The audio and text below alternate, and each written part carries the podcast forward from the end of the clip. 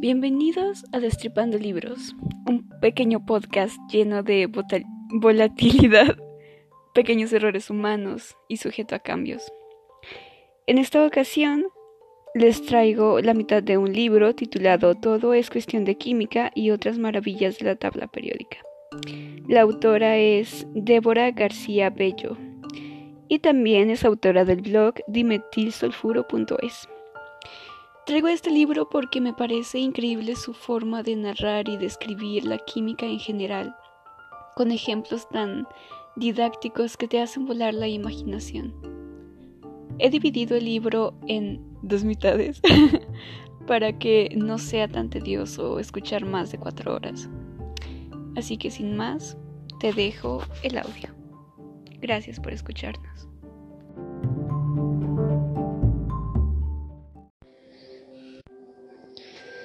Todo es cuestión de química y otras maravillas de la tabla periódica. Introducción. Uno de los cometidos más ambiciosos de la ciencia es descubrir el mundo que nos rodea, traducirlo a un lenguaje cotidiano. Esto puede parecer una obviedad, pero realmente llegar a esta conclusión implica haber reflexionado sobre lo que realmente ofrece y pretende la ciencia. Decidí estudiar química porque quería aprender el comportamiento del universo, el porqué de las formas, los colores, los cambios, la razón verdadera. Por aquel entonces creía que la ciencia daría respuesta a todas estas cuestiones y que sabría, al fin, por qué todo parece estar tan ordenado, porque podemos catalogar los elementos que lo conforman absolutamente todo en una simple tabla periódica porque unos elementos tienden a enlazarse perfectamente con otros. Quería encontrar una explicación sólida, algo que fuera más allá de las reglas inconclusas, de tendencias sin razón aparente, de equilibrios y de situaciones inexplicables. Creía firmemente que la ciencia calmaría mis ansias de conocimiento, que me revelaría la verdad y que contestaría las grandes preguntas filosóficas. Pensaba que las certezas que me proporcionaría la ciencia me permitirían vivir en paz, sin sentirme amenazada por las dudas, y que cuando estuviera en posesión de la verdad podría enseñarlas a los demás. Les explicaría el porqué categórico del orden químico, la razón subyacente tras la armonía, con la tranquilidad de quien todo lo sabe.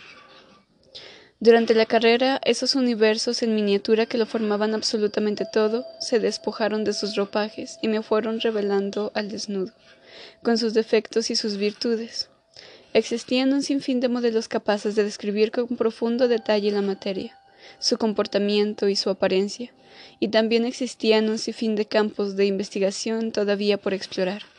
Prácticamente todos los campos estaban abiertos, preparados para ser corregidos y pulidos, pues la ciencia resultó no ser absoluto, sino estar llena de cabos sueltos. Yo pensaba que todo aquello que se sabía en ese momento era definitivo, pero me equivocaba. Solo podía considerarse definitivo en ese momento. En su tiempo podría haber sido definitivo el modelo atómico de Dalton o incluso el flogisto la tecnología era el límite del saber, pero en nuestra época los avances tecnológicos parecían tener respuesta para todo. No era así.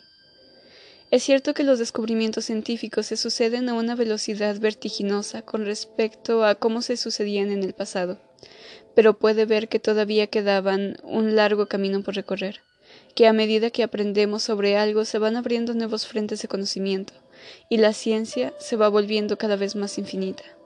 Por eso nunca me aburro, por el contrario, me animo a seguir leyendo y estudiando una vez terminada la carrera, a seguir construyendo sobre los cimientos firmes que había adquirido. Al día de hoy todavía siento que solo conocemos la punta del iceberg, y eso es maravilloso. Poco a poco me fui dando cuenta de que no podía contestar a las grandes preguntas de la vida solo con la ciencia, y que de hecho la ciencia no pretende tratar de dar respuesta a las cuestiones vitales. La ciencia no habla de la verdad en mayúsculas. La ciencia es cauta, y cuando se escribe ese nombre lo hace con la prudencia de las minúsculas. Me di cuenta de la pretensión de la ciencia que es descriptiva. La ciencia ofrece los cómo, pero no pretende ahondar en los por qué absolutos. Tratamos de conocer cómo son los átomos, cómo se enlazan unos con otros, cómo reaccionan, pero no porque son como son. Esa posible razón categórica queda fuera de los límites de la ciencia, quizá incluso fuera de los límites de nuestro entendimiento. La ciencia es el conocimiento organizado y sistemático relativo al mundo físico. Este conocimiento ha sido adquirido en el tiempo como resultado del esfuerzo de los hombres que han hecho uso de los procedimientos fundamentales, la observación y la reflexión razonada. Desde sus inicios, la ciencia se ha basado en la observación de los procesos tal y como sucede en la naturaleza y en describirlos lo más exactamente posible. Después, al multiplicarse las observaciones, si se encuentran ciertas regularidades, estas descripciones se enuncian como leyes y pueden ser generalizadas a fenómenos de similar naturaleza. Normalmente, estas leyes también pueden expresarse de forma matemática. El uso de la palabra ley no implica que los fenómenos naturales deban obedecer a las leyes científicas tal y como los hombres entendemos las leyes civiles. Una manzana no caer del árbol porque deba obedecer a la ley de gravitación universal, sino que esta ley ha sido establecida a partir de la observación de la atracción de los cuerpos, y por tanto es extremadamente probable que una manzana se caiga del árbol e impacte contra el suelo.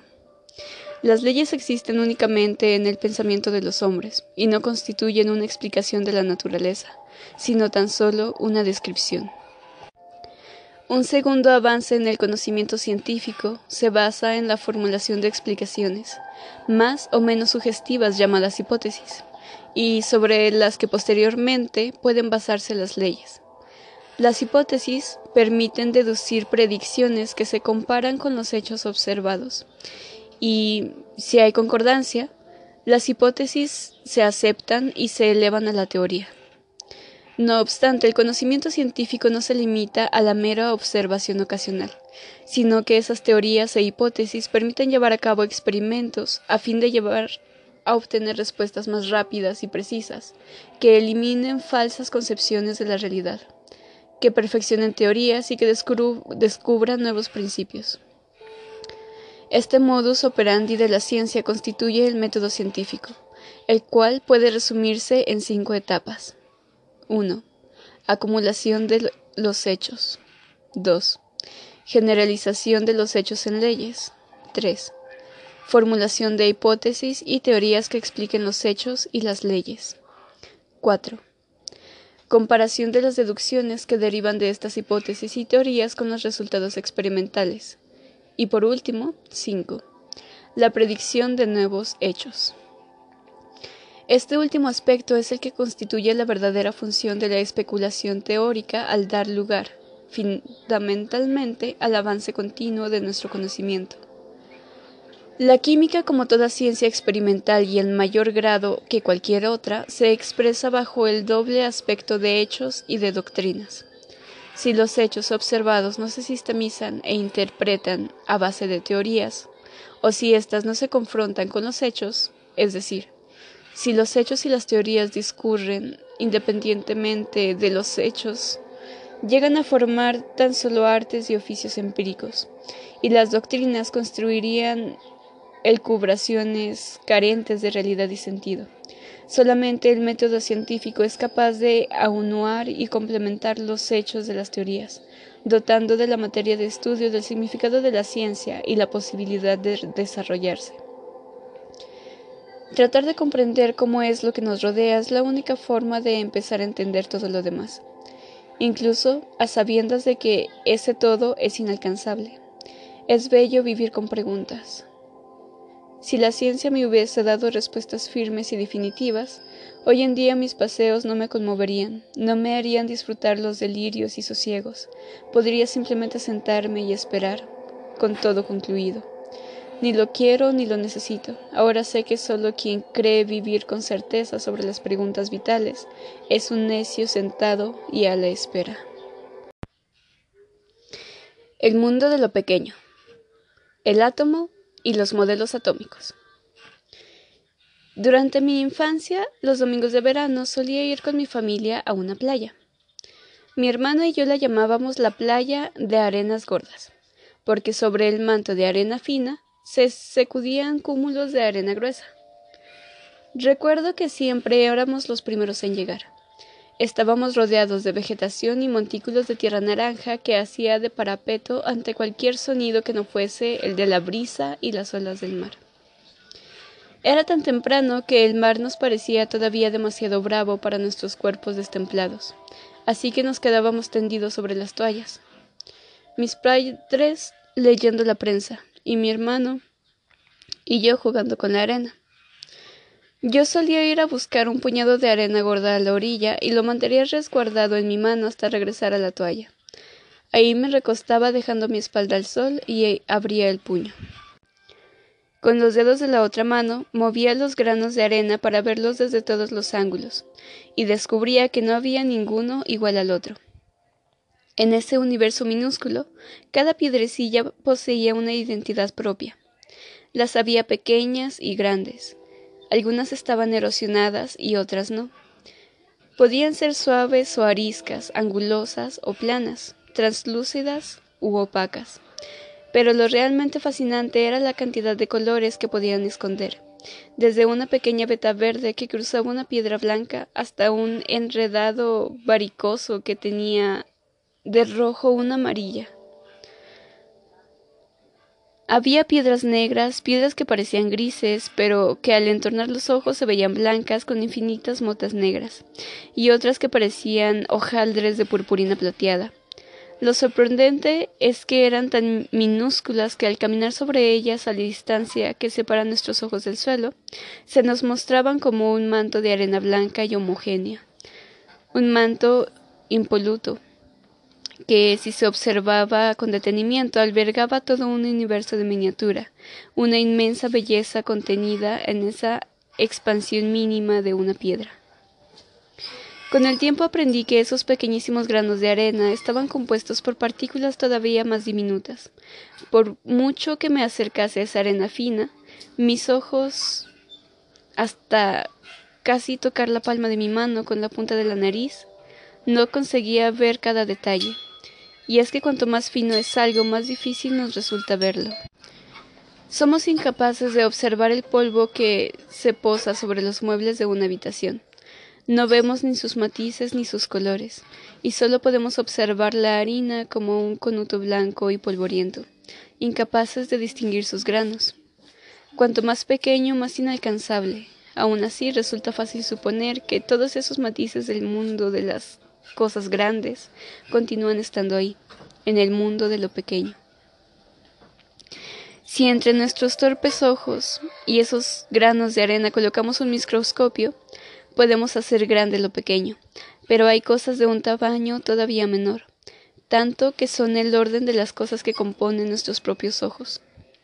No podemos alcanzar a ver algo que es infinitamente pequeño, al menos no de la misma manera que vemos los objetos ampliados a través de una lupa, porque tanto el lente de esa lupa como nuestros ojos están hechos de cosas tan pequeñas como las que queremos observar a esas pequeñas cosas que lo componen absolutamente todo, que las consideramos la parte más pequeña, la división última de cualquier elemento, la fracción mínima que podemos conseguir, las llamamos átomos. No podemos ver un átomo, no hay microscopios capaz de mostrarnos cómo es un átomo. Se han hecho miles de experimentos para tratar de descubrir cómo son. Los hemos irradiado con luz de todo tipo, los hemos hecho chocar unos contra otros, y de esta manera hemos logrado representarnos una idea de cómo son, pero no los hemos visto, no de forma en la que vemos todo lo demás. En función de todos esos experimentos se fueron creando diferentes ideas sobre cómo son los átomos, a los que llamamos modelos, porque no son ni fotografías ni imágenes reales que alguien haya podido tomar, sino representaciones de cómo imaginamos que son los átomos. Hemos pasado de pensar que los átomos eran pequeñísimas esferitas rígidas e invisibles, a llegar a la conclusión de que en realidad son partículas, un tanto difusas, que a su vez están formadas por otras partículas todavía más pequeñas. Hoy por hoy parece que el universo de lo pequeño es inabarcable, y que cuanto más reducimos la escala, más partículas van apareciendo, partículas que, a su vez, podemos dividir. Si pensamos en la arena, podemos imaginarnos que es posible machacarla tanto que el polvo sea tan fino como un átomo. Pero, en ese caso, se nos plantearían algunas dudas, como por ejemplo, ¿cómo cogemos un único átomo? No existen unas pinzas suficientemente precisas. La superficie sobre la que machacamos la arena está a su vez compuesta de átomos, tan pequeños que los apreciamos como un continuo, como una superficie sólida y homogénea. ¿Seríamos capaces de saber dónde está un átomo solitario que componía la arena y aislarlo? No podríamos, porque el mundo de lo pequeño, de lo tan pequeño, se vuelve indivisible a nuestros ojos, invisible. La arena blanca está mayoritariamente formada por mineral de silicio, un fino grano de arena que quizá no alcance la masa de un miligramo contiene más de 300 centenares de átomos. Cuando el sol comenzaba a ponerse en aquellas tardes de domingo en la playa, recogíamos todas las cosas y nos íbamos a nuestra casa. Durante el tiempo que duraba el trayecto en coche, aproximadamente una hora, a mi hermano y a mí nos gustaba sacar las manos por las ventanillas y sentir cómo la brisa las golpeaba.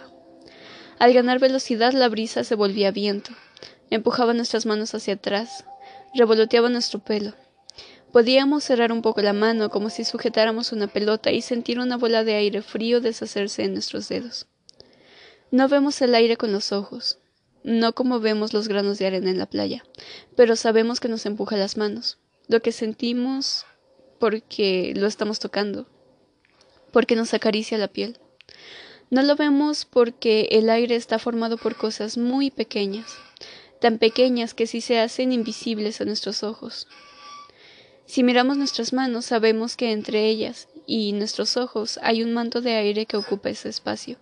Y a pesar de que podemos ver con nitidez las dobleces, los colores y los poros de nuestra piel.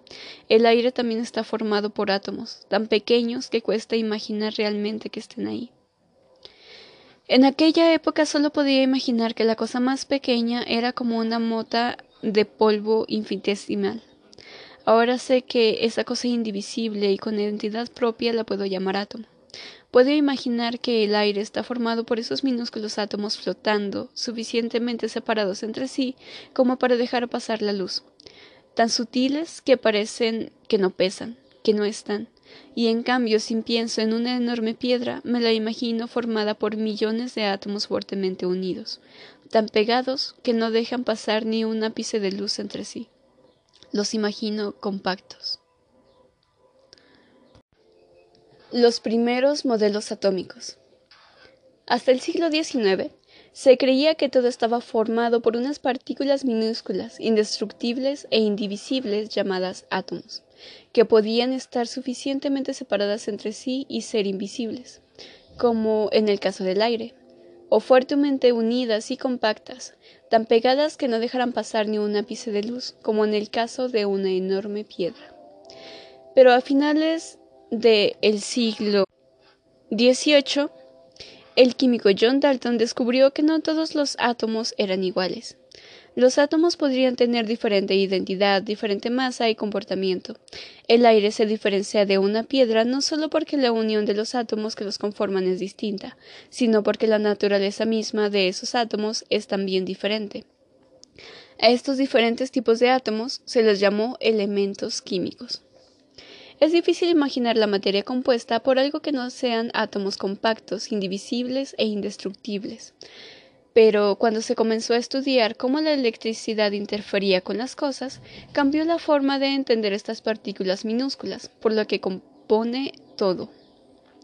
La primera sorpresa fue descubrir en 1897 que había unas partículas mucho más pequeñas que los átomos y que formaban parte de ellos.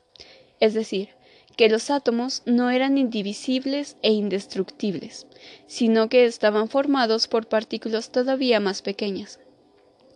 Estas partículas de menor tamaño eran los electrones, unas partículas con carga negativa. En 1904, el científico británico Joseph John Thomson desarrolló una primera idea de cómo sería un átomo, un primer modelo atómico que consideraba que los átomos estaban formados por partículas más pequeñas. Según sus experimentos, Thomson llegó a imaginarse que los átomos eran como una esfera maciza, positiva, con partículas negativas incrustadas, llamadas electrones. Para justificar fenómenos como la electricidad o el funcionamiento de los tubos de rayos catódicos, como los de los monitores de la televisión antiguos, Thomson propuso que estos electrones eran incrustados, que podían entrar y salir de un átomo de manera que éste podía tener carga positiva o negativa según la cantidad de electrones que tuviese incrustados, y que los electrones podían viajar de unos átomos a otros, dando lugar a lo que conocemos como corriente eléctrica. En 1910, un grupo de investigadores dirigido por el químico neozelandés Ernest Rutherford realizó un experimento conocido como el experimento de la lámina de oro y consiguió perfilar el modelo ya propuesto por Thomson. La primera vez que me explicaron este experimento me impresionó lo simple que parecía y lo lógico de sus interpretaciones. El experimento consistía en dirigir un haz de partículas positivas llamadas partículas alfa sobre la lámina de oro muy fina, de solo unos pocos átomos de grosor. Estas partículas positivas se obtenían de una muestra radioactiva de polonio contenida en una caja de plomo provista de una pequeña abertura, por la que sólo podía salir un haz de partículas alfa. Estas, al incidir sobre la lámina de oro, la atravesaban y llegaban a una pantalla de sulfuro de zinc, donde quedaba registrado su impacto como si de una placa fotográfica se tratara. Tras estudiar la trayectoria de las partículas alfa registradas en la pantalla, Rutherford observó que éstas se comportaban de tres maneras diferentes. O bien pasaban a través de la lámina de oro y llegaban a la pantalla como si nada les entorpeciese el camino, o bien chocaban contra la lámina de oro y salían rebotadas, o bien al atravesar la lámina de oro se desviaban levemente de su trayectoria original. Si los átomos hubiesen sido esas esferas macizas que proponía Thomson, habría sido imposible que las partículas alfa lo atraviesen, con desviación o sin ella, porque se suponía que no había espacio vacío entre los átomos que conformara aquella sólida lámina de oro. Así que Rutherford propuso un modelo atómico nuevo, una nueva idea de cómo eran los átomos, y fue tan revolucionaria que cambió la forma de interpretar cómo eran las cosas. En su modelo de los átomos, dejaron de verse como algo compacto y pasaron como una serie de partículas minúsculas, entre ellas los electrones de Thomson, que se movían unas contra otras respecto a otras, dejando huecos entre sí. Del experimento se deducía que tenía que haber espacio libre, huecos por los que se colaban las partículas alfa. Y estas fue la gran revolución, descubrir que los átomos no son solo algo rígido y compacto, sino que son en su mayoría parte, vacío. Según el modelo puesto por Rutherford, los átomos constan de dos partes, un núcleo, donde se concentra la carga positiva, los llamados protones, y una corteza donde orbitan las partículas negativas, los electrones. Con este modelo se podía explicar que algunas partículas alfa rebotasen tras chocar contra el núcleo, que otras pasen de largo al no chocar contra nada, y otras se desviasen por atracción con los electrones o por repulsión con el núcleo. Este modelo suele dibujarse como una especie de sistema solar, en el que el núcleo positivo sería el Sol, y los electrones suficientemente alejados del núcleo y orbitando alrededor, serían los planetas. El problema de este modelo residía en el núcleo, ya que si las cargas opuestas se atraen, pero las que son iguales se repelen, entonces ¿cómo se explica que los protones del núcleo no se repelan? La respuesta parece estar en los neutrones, unas partículas que fueron detectadas en 1932 por James Chadwick en colaboración de Rutherford. Los neutrones son partículas sin carga que actúan como el pegamento del núcleo. Así que, en resumen, y teniendo en cuenta el descubrimiento de Chadwick, El modelo del átomo de Rutherford estaba formado por el núcleo que contenía protones, que son partículas positivas, y neutrones, partículas neutras, alrededor del cual orbitaban los electrones, las partículas negativas. Esta imagen del átomo, aunque nos pueda parecer más o menos familiar, en realidad es muy diferente a la idea intuitiva que tenemos de cómo son las cosas infinitamente. Pues resulta difícil imaginar que la realidad la tinta que descansa sobre el papel de estas páginas, de unos pocos átomos de grosor, es esencialmente vacío y que las partículas que lo componen, además de estar separadas entre sí, se hallan en movimiento circulando unas alrededor de otras. Hacia los modelos atómicos modernos. Con el tiempo la tecnología ha ido evolucionando y nos ha permitido llegar a saber muchas cosas sobre cómo son estos átomos por dentro no porque los hayamos podido ver con un potente microscopio, ya que eso sigue siendo algo imposible, pero sí nos hemos hecho una idea quizá más cercana a la realidad, una idea que podemos entender. A efectos prácticos, el modelo atómico actual es similar al modelo planteado por Rutherford.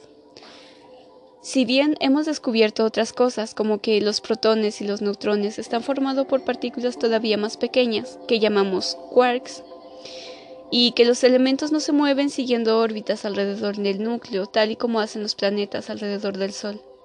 En realidad, aún no sabemos dónde se encuentran los electrones de cada momento, y ni siquiera parece posible llegar a saber dónde están. El llamado principio de incertidumbre, algo que pertenece al campo de la física teórica, nos explica que cuando tratamos de observar algo tan pequeño como un electrón, el mismo hecho de observarlo interfiere en su posición. Es como si estuviéramos a obscuras y tratáramos de averiguar dónde está una bola de billar lanzando otras bolas contra ella. En cuanto a una de las bolas lanzadas impactarse contra la que queremos ver, escucharíamos el choque, pero el impacto haría cambiar su posición inicial. Esto es parecido a lo que pasa con cosas pequeñas, que hasta la luz que usamos para verlas interfiere y las cambia de sitio. La luz sería como esas bolas de billar que lanzamos, que tienen suficiente energía como para chocar con los electrones de los átomos y cambiarlos de su sitio. Y como no podemos ver algo, sino lo podemos iluminar, lo único que hemos podido hacer hasta el momento es establecer una zona donde la probabilidad de que estén esos electrones parece mayor. A estas zonas las hemos llamado orbitales. Estos orbitales donde se encuentran los electrones son fundamentales para entender cómo se enlazan unos átomos con otros, ya que ello repercute en cómo son las cosas a gran escala. Por eso se suele decir que los químicos solo nos interesan los electrones, porque a fin de cuentas son los responsables de que los átomos se unan y de que tras unirse muestren diferentes formas y colores, dando lugar a todo lo que nos rodea.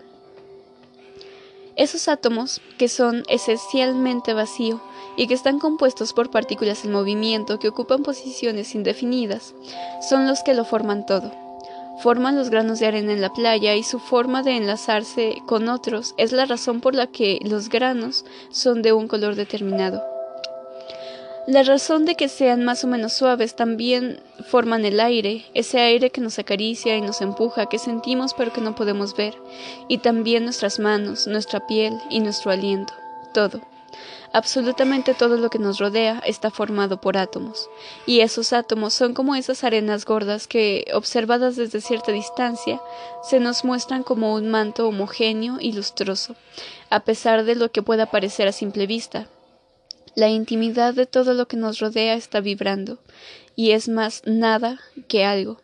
Hasta nosotros mismos somos ese casi nada vibrante. La perfección detrás del caos aparente. La tabla periódica. No recuerdo exactamente cuándo fue, pero hace mucho tiempo llegué a la conclusión de que todas las cosas que repercutían en mi vida y que escapaban de mi control sucedían por alguna razón.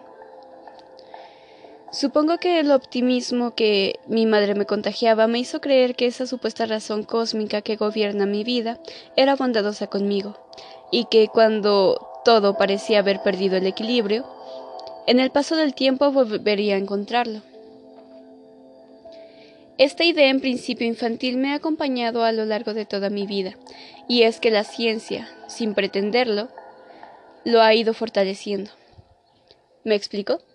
Una de las razones que me llevó a estudiar ciencia es que cuanto más sabía sobre las cosas, sobre cómo estaban hechas, cómo se transformaban unas con otras, cómo mantenían entre sí las relaciones de simetría, más perfecto me parecía el universo. Todos esos secretos se iban revelando ante mí para mostrarme la perfección que se esconde ante el caos aparente. Lo cierto es que una vez que descubres el orden interno de las pequeñas piezas que conforman el universo, una vez que descubres su armonía y su belleza, ya nada puede escaparse de esa sensación, porque esa plenitud lo inunda todo. Todo nuestro universo, el universo de las cosas, puede describirse con una tabla. Vivir a de que todo lo que vemos está formado por unas pequeñas partículas llamadas átomos, y que éstos, a su vez, mantienen entre sí una relación periódica sencilla que los podemos agrupar a todos ellos en una tabla que no ocupa más de una cuartilla. Es descubrir que hay un orden subyacente en todas las cosas. Historia de la tabla periódica. La historia de la tabla periódica comienza al mismo tiempo que surge el concepto del átomo. El átomo, como bloque básico e indivisible que compone la materia del universo, ya había sido postulado por la escuela atomista de la antigua Grecia. Sin embargo, no fue valorado por los científicos hasta el siglo XIX, ya que solo se consideraba una idea sin base experimental ni pruebas que la mantuviesen. A pesar de ello, la idea de que la materia estaba constituida por elementos individuales e indivisibles, aunque todavía no tuviese nombre, viene todavía de más atrás, ya que había una serie de sustancias que se consideraban puras, que, a pesar de ser sometidas a condiciones extremas, mantenían su identidad. Así surgió la idea del elemento químico. Se considera elemento químico a toda sustancia formada por un solo tipo de átomo. El primer elemento químico extraído y elaborado por el hombre se estima que fue el cobre, ya que su descubrimiento data del año 900 a.C. Al principio el cobre se obtenía como el metal puro, ya que se encuentra libre en la naturaleza, pero luego comenzó a extraerse a partir de la fundación de minerales que lo contenían, como la malaquita o algunos carbonatos. Es uno de los materiales más importantes para los seres humanos en toda la edad de cobre y la edad de bronce. El bronce consiste en una aleación con una mezcla de metales de cobre y estaño. Además de para usos ornamentales, ambos materiales se utilizaron para fabricar herramientas resistentes a la corrosión. El siguiente elemento químico identificado como tal fue el oro, que es el que se encuentra con más facilidad de forma nativa, es decir, sin formar parte de otros minerales. Se estima que fue descubierto antes del año 6000 a.C. y que se utilizaba esencialmente en joyería y decoración ya que es un metal demasiado dúctil y maleable, que no sirvió para fabricar herramientas. Su escasez, su color amarillo característico y su brillo lo convirtieron en un material esotérico, al que le atribuyeron propiedades curativas. Pero el oro realmente es un metal prácticamente inalterable, que no reacciona ante casi nada y que por sí solo no tiene propiedades curativas. Con el paso del tiempo se fueron identificando más elementos químicos como la plata, el plomo o incluso el hierro, ya que se hallaron en Egipto unas cuantas hachas con ese material procedente de meteoros que datan del año 4000 a.C. El descubrimiento de la fundición de hierro condujo a predominancia de su uso en herramientas y armas, lo que dio lugar al inicio de la Edad de Hierro. Pero todos esos descubrimientos no eran tales, no se, había, no se sabía con certeza si estas sustancias puras estaban formadas por un solo tipo de átomo. No se supo hasta siglos después que, efectivamente, estos metales eran elementos químicos. Los avances tecnológicos se fueron sucediendo, y con ellos la identificación de nuevos elementos químicos. Hasta el apogeo de a mediados del siglo XIX, donde se llegaron a identificar hasta 60 elementos químicos de los 92 que hay día de hoy. Sabemos que podemos encontrar en la naturaleza. El hecho de ir conduciendo cada vez más elementos dio lugar a la intención compartida por una gran parte de científicos de la época. Había que lograr establecer alguna relación entre ellos, algún tipo de orden. Había que clasificar todos estos elementos químicos y a partir de esa clasificación intentar sacar alguna conclusión más elevada. La idea de encontrar algún tipo de orden, cierta manifestación de divinidad era la motivación subyacente. Entender cómo son las cosas y tratar de buscar sus razones más íntimas. Lleguemos o no a entenderlas en toda su inmensidad, siempre ha sido el motor de la ciencia. Como ya hemos visto, a principios del siglo XIX, Dalton, a quien se le atribuye el primer modelo atómico, empezó a estudiar cómo unos átomos se combinan con otros. Esto dio lugar a lo que se conoce como moléculas. Las moléculas son agregados de átomos y sus propiedades son diferentes a las de los átomos que los conforman por separado. Se sabía en aquel entonces que el hidrógeno era el elemento más ligero conocido, ya que para un mismo volumen de diferentes gases era el que menos masa tenía. Dalton empezó a estudiar las reacciones del hidrógeno, es decir, cómo se unía con otros átomos y en qué proporción de masas lo hacía. Dalton estableció la masa del hidrógeno como unidad de medida y midió el resto de los elementos químicos en relación a este. A partir de estas investigaciones, Dalton pudo determinar que la idea de la masa atómica relativa, o peso atómico como lo llamó él, aunque al día de hoy sabemos que este método no era del todo exacto y condujo a algunos errores, supuso una forma muy práctica y bastante acertada de ordenar los elementos químicos conocidos en orden creciente de peso atómico. A simple vista, esa lista de elementos químicos era sencillamente eso, una lista de elementos clasificados por orden de masa creciente que no cumplía con las expectativas, ya que no revelaba nada realmente significativo al leerla. Quizá no era ese el criterio para ordenar los elementos químicos, puesto que se pensaba que en ellos había algo misterioso y que abrigaban algún secreto casi divino, algún tipo de simetría, de armonía o de belleza. Dato curioso. La primera vez que se descubrió un elemento químico y que se identificó como tal fue el fósforo. El fósforo, antiguo nombre del planeta Venus, fue descubierto por el alquimista alemán Heinrich Brandt en 1669, mientras buscaba la piedra filosofal. La piedra filosofal es una sustancia alquímica legendaria que se dice que es capaz de convertir cualquier metal en oro o plata. Ocasionalmente también se creía que era un elixir de la vida. Lo que hizo Brandit fue destilar una mezcla de orina y arena mientras buscaba esta piedra filosofal, y al evaporar la urea obtuvo un material blanco que brillaba en la oscuridad y ardía con una llama brillante. Había identificado el fósforo desde entonces.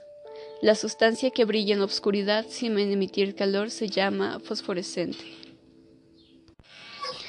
Hacia 1817, el químico alemán Johann Wolfgang descubrió que la naturaleza podía haber organizado los elementos químicos que la componen en triadas, que mantenían entre sí una relación de propiedades y cuyos pesos atómicos se relacionaban unos con otros a través de una sencilla relación matemática.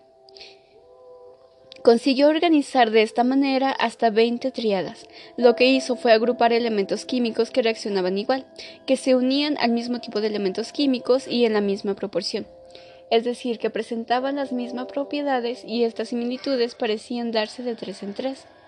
Era tan evidente que hasta la media aritmética entre el peso atómico del primer elemento y el tercero daba como resultado el peso atómico del segundo elemento químico de la triada.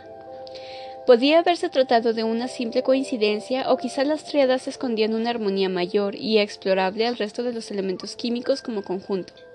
Pero a medida que se intentaban ordenar los elementos más pesados, agruparlos de tres en tres resultaba forzado y poco concluyente.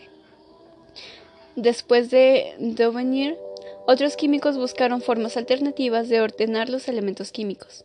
Tardaron de encontrar algo más que pequeñas series de tres, algo más global, algún orden más allá de esos pequeños órdenes aislados. En 1862, el geólogo francés Alexander Emile Beauguyer construyó una hélice de papel en la que estaban ordenados por pesos atómicos los elementos químicos conocidos, enrollada sobre un cilindro vertical, y al hacer coincidir elementos químicos similares sobre la misma generatriz, se apreciaba que el resto de las generatrices seguidas también mostraban relación entre los elementos químicos unidos, lo que claramente indicaba una cierta periodicidad. A esta clasificación general se le conoce como tornillo telúrico de Chancourtois y es considerado el primer intento de establecer un orden químico global entre todos los elementos químicos que habían sido descubiertos hasta la fecha.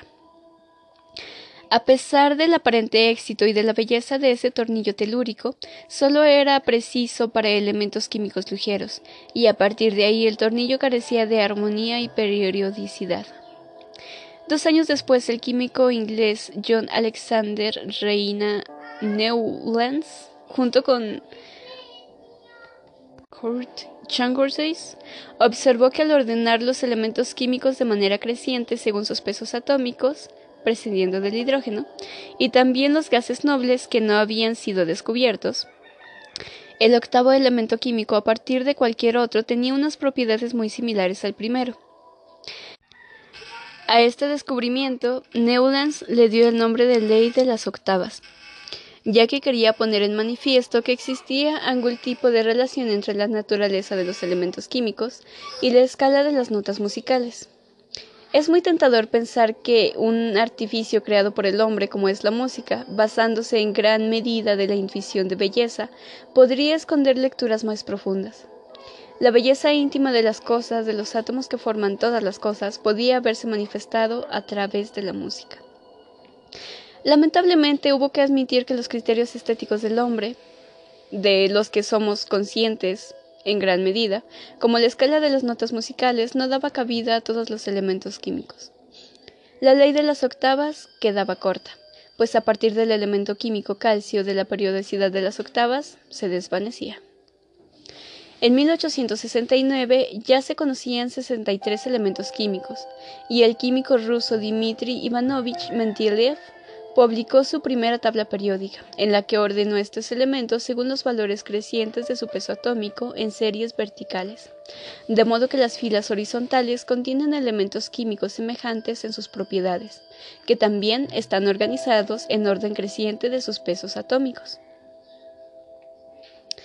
El peso atómico que empleó Mendeleev fueron corregidos posteriormente por el químico italiano Stanislao Canizaro este había encontrado que los pesos atómicos de los elementos en las moléculas de un compuesto volátil podían calcularse aplicando el principio de Avogadro relativo a los gases.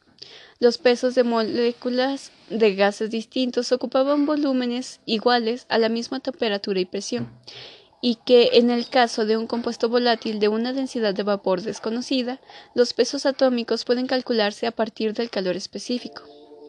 Como si de un sueño revelador se tratase, Mendeleev había comprendido que al representar así los elementos químicos, sus propiedades también se repetían siguiendo una serie de intervalos periódicos. Por esta razón llamó su descubrimiento tabla periódica de los elementos químicos. Dato curioso. Mendeleev predijo la existencia del elemento químico situado entre el aluminio y el indio, al que llamó Eka aluminio. El prefijo eka procede del sánscrito y significa uno, lo que indicaba la posición con respecto al elemento anterior, y la del ubicado entre el silicio y el estaño, al que denominó eka. Y lo mismo ocurrió con el ecaboro, el ecamagnesio. Además, se atrevió a darles peso atómico y describir sus propiedades físicas, como por ejemplo la densidad. En 1875, el Francis Lecoq encontró el Eka aluminio y lo llamó galio, y sus propiedades, así como su peso atómico, coincidían con las predicciones de Mendeleev. En 1879 el boro fue descrito por el sueco Nilsson, que lo llamó escandio. En 1886 el alemán Winkler encontró el ecasilicio y lo llamó germanio. El ecamagnesio, ahora llamado tenesio, fue aislado por Carlo Pierre y Emilio Seguier, que en 1937, mucho después de la muerte de Mendeleev, así que tras el descubrimiento del galio, el escandio y el germanio, ya nadie podía dudar de la capacidad predictiva de la tabla periódica. Esta primera tabla periódica publicada llama la atención la cuidadosa revisión de los pesos atómicos que Mendeleev había hecho, de los que llegó a corregir hasta 28, además de los 63 elementos químicos. Incluyó otros cuatro a los que asignó pesos atómicos y cuyo nombre aparecía representado todavía con un signo de interrogación, ya que aún no habían sido descubiertos. Algunos pesos atómicos de los elementos químicos no encajaban, y es por ello por lo que Mendeleev, con suma arrogancia, sugería que los científicos que lo habían calculado habían cometido algún tipo de error. Su osadía iba más allá cuando dejaba huecos en su tabla periódica al no encontrar un elemento que acomodase a su ley, y además pronosticaba que estos elementos químicos acabarían siendo descubiertos y completarían la tabla periódica. A pesar de las correcciones de los pesos atómicos, algunos elementos químicos de la tabla periódica no seguían el orden creciente de los pesos atómicos, y era preciso intercambiarlos de posición.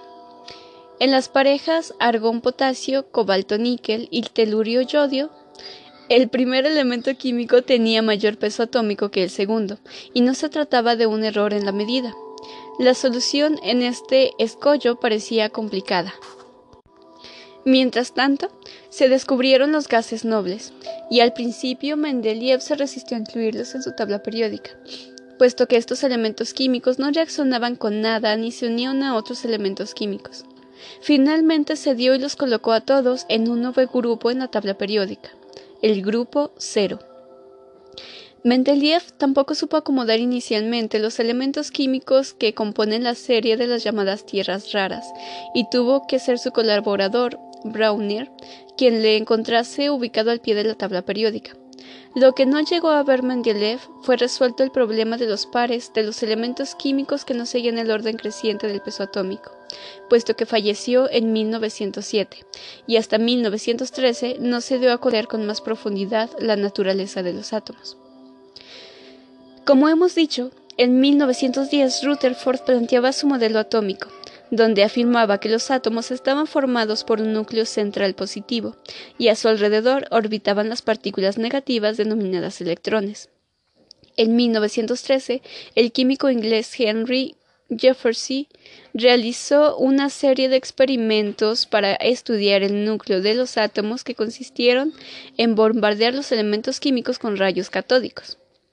Con estos experimentos, Mosley observó que los elementos emitían rayos X y que la energía de estos rayos X era proporcional al puesto que ocupaban estos elementos en la tabla periódica de Mendeleev, lo que hacía pensar que este orden no era casual, sino un reflejo de alguna propiedad del núcleo de los átomos. A esta propiedad se le llamó número atómico con lo que se podía afirmar que los elementos de la tabla periódica efectivamente estaban ordenándose en función del número atómico, que se representaría con la letra Z, y no de su peso u otras propiedades estudiadas por Mendeleev. Si nos fijamos en la tabla periódica, actual, que cuenta hoy en día con 115 elementos químicos, encontramos un número en la parte superior de cada elemento químico. Es el número atómico y se corresponde con la cantidad de partículas positivas que hay en el núcleo atómico.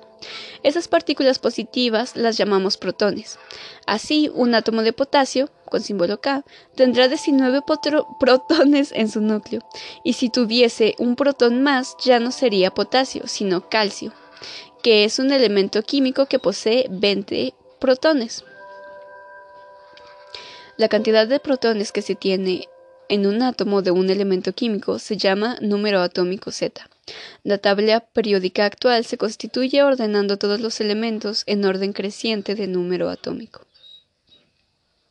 Sin saberlo, Mendeleev había ordenado todos los elementos químicos en función de su número atómico creciente, magnitud que no se conocía en aquel entonces, dejando huecos que todavía no se habían identificado los elementos químicos correspondientes con el número atómico de ese lugar de la tabla periódica.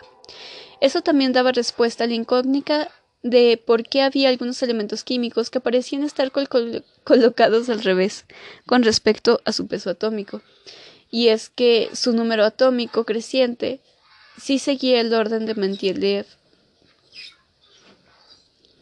Si nos fijamos en la abundancia de cada elemento químico en la Tierra, vemos que redondeando el 47% es oxígeno, el 28% es silicio, el 8% es aluminio, el 5% es hierro, el 4% es calcio, el 3% es sodio, el 3% es potasio, el 2% es magnesio y el resto de los elementos químicos están por debajo del 1%.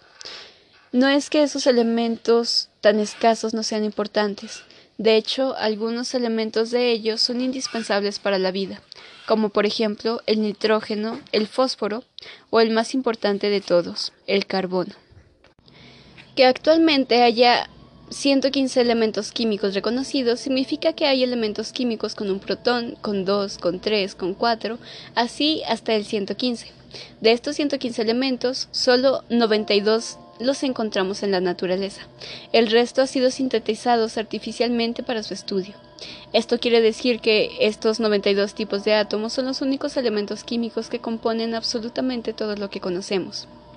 Todo está formado por 92 tipos de átomos. Las piedras, el agua, el aire, las plantas, nuestra piel, nuestros ojos, nuestros huesos, nuestro aliento. Y estos átomos, a su vez, solo están hechos de protones, neutrones y electrones en diferente proporción. Solo tres partículas que combinadas entre sí dan lugar a todo lo que nos rodea. Por todo eso no puedo más que maravillarme al contemplar la tabla periódica, porque todo lo que nos rodea, la naturaleza de todo, las propiedades de cada elemento químico pueden leerse en esta tabla periódica. Hay mucha más información en esa sencilla tabla de la que aparenta. Mendeleev se fue de este mundo sin saber que su tabla realmente seguía un orden inesperado, un orden que tenía que ver con el número de protones, e incluso al día de hoy sabemos que ofrece información todavía más importante. Se empeñó en buscar el orden a pesar del caos aparente. Creyó que quizá infantilmente que todo sucedía por una especie de razón cósmica, que los huecos que se conjetuaran se irían llenando con conocimiento. Y así fue.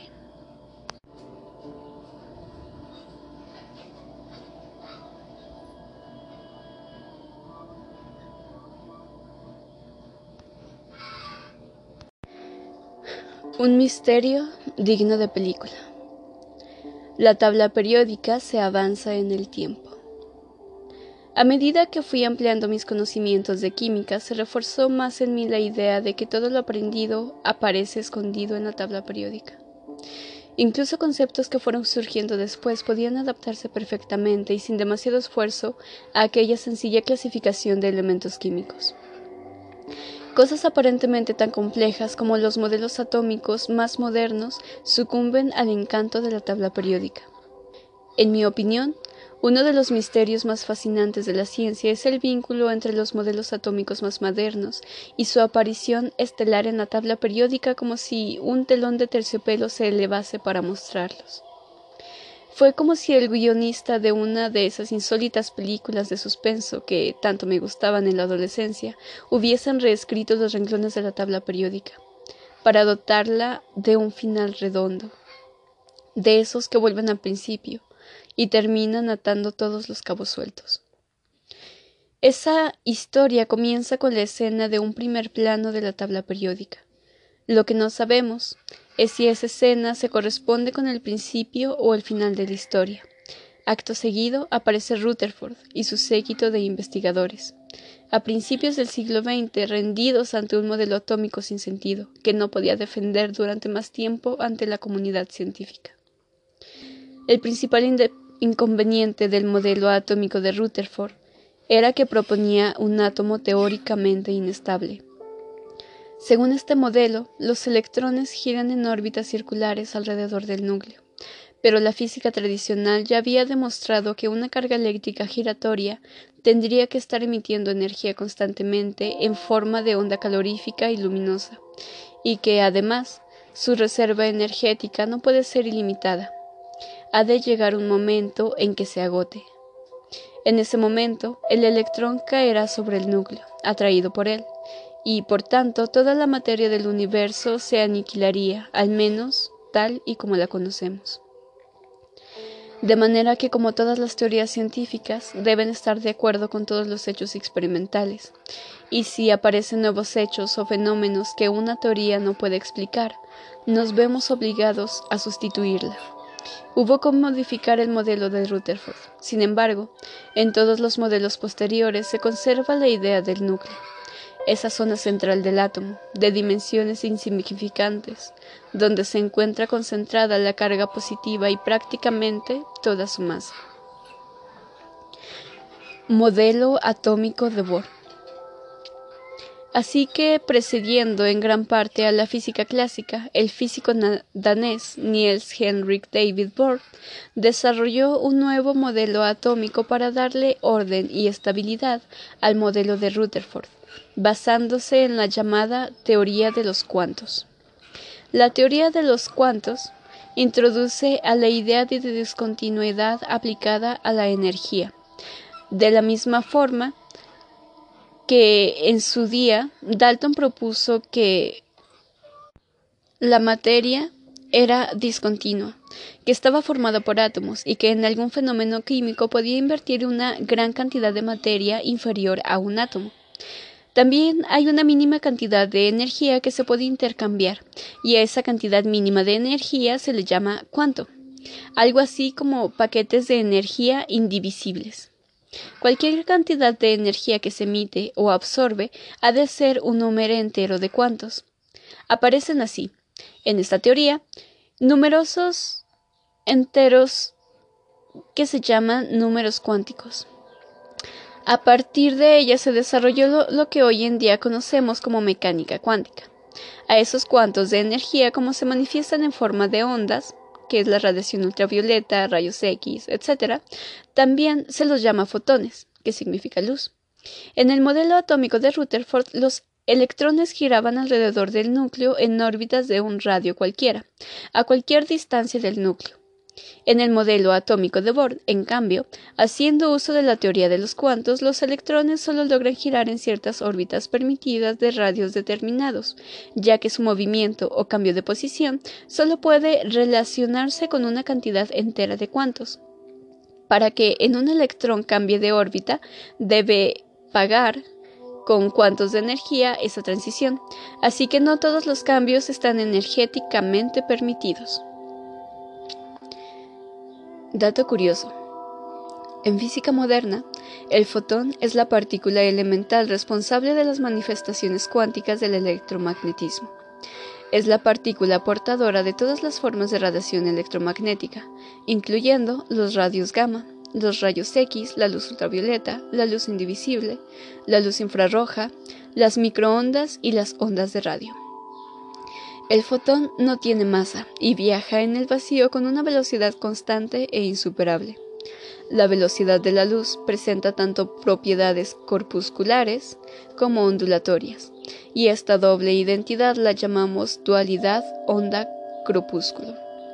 El fotón se comporta como una onda de fenómenos como la refracción que tiene lugar en la lente o en la cancelación por interferencia destructiva de ondas reflejadas. Sin embargo, se comporta como una partícula cuando interactúa con la materia para transferir una cantidad fija de energía como si chocase contra ella. Ordenando las órbitas en las que giran los electrones desde la más próxima al núcleo del átomo hasta la más alejada de él, obtenemos los números enteros 1, 2, 3 y 4, que denotan lo que se llama número cuántico principal n minúscula. En la órbita más cercana al núcleo, la órbita n minúscula igual a 1. La energía es mínima, y la medida que nos alejamos del núcleo, las órbitas sucesivas, la energía va creciendo. Esto se traduce en lo que los electrones de estas órbitas más cercanas al núcleo son más estables y no tienen que cambiar de posición, mientras que los electrones más externos son más inestables y pueden sufrir cambios. Cada una de estas órbitas es estacionaria, es decir, que un electrón solo puede estar en una órbita concreta, n igual a 1, n igual a 2, n igual a 3, etc. Pero es imposible que esté ocupando posiciones intermediarias entre órbitas, o está en una órbita o en otra, pero no puede permanecer en medio de las órbitas. El electrón o circula por una carretera por la parte del lado, pero nunca puede ir circulando por la medida. A estas órbitas por las que se ha permitido circular también se las llamaron niveles energéticos. Si irradiamos una muestra de átomos con luz o calor, los electrones de estos átomos absorberán la energía de esta radiación y la emplearían. Si es suficiente, en pagar para situarse en órbitas superiores, pero cuando dejamos de darles energía, estos electrones vuelven a su orbital de partida. Cuando retornan, lo hacen emitiendo energía, devuelven la cantidad que hayan pagado, emitiendo una cantidad concreta de cuantos. Según su cantidad de cuantos emitida, podemos determinar cuántas órbitas tiene ese átomo en concreto, y entre qué niveles energéticos se produjeron los tránsitos de los electrones. Si, por ejemplo, la fuente de la radiación fuese una llama de gas en la que se ha introducido un metal, la llama adquiere el color característico del metal incandescente. Estos colores nos permiten determinar de qué elemento se trata, ya que cada color correspondiente a una cantidad de energía. En cambio, si la fuente de luz es una lámpara que contiene gas de helio y a través de ella se hace pasar una descarga eléctrica, los átomos de helio absorben la energía que luego emiten en forma de una luz que en realidad es una mezcla de colores. Si la luz que emiten se hace pasar a través de una rendija estrecha y después se dispersa mediante un prisma, podemos detectar los diferentes colores que componen esa luz y registrarlos en una película fotográfica para analizarlos. A este conjunto de líneas de colores que quedan registradas en la película fotográfica la llamamos espectro de emisión. Este vendría a ser la huella dactilar de los elementos, ya que cada uno de ellos producirá un número concreto de líneas de unos colores determinados. Viendo un espectro de emisión podemos identificar a qué elemento de la tabla periódica corresponde. El modelo atómico de Bohr parecía adaptarse a los espectros atómicos, cosa que no hacía el modelo de Rutherford pero a medida que se usaron modelos espectrales de mayor resolución, se descubrió que algunas líneas de color de los espectros que parecían sencillas, en realidad estaban formadas por dos o tres líneas muy juntas, los dobletes y los tripletes. Esto, unida a la mala predicción del modelo de Bohr, hacía sobre los átomos con muchos electrones, animó al físico alemán Sommerfeld, discípulo de Bohr, a proponer en 1915 una ampliación del método de Bohr. La primera modificación consistió en admitir que las órbitas, en cada nivel, podían ser circulares o elípticas, y que entonces el electrón podía sufrir variaciones energéticas según la forma de la órbita. O lo que es lo mismo, que en cada nivel de energía hay una serie de subniveles. De hecho, la cantidad de subniveles coincidía con el número cuántico que destinaba la órbita. Así en n igual a 1 solo hay un subnivel. En n igual a 2 hay dos subniveles. En n igual a 3 hay tres subniveles, etc.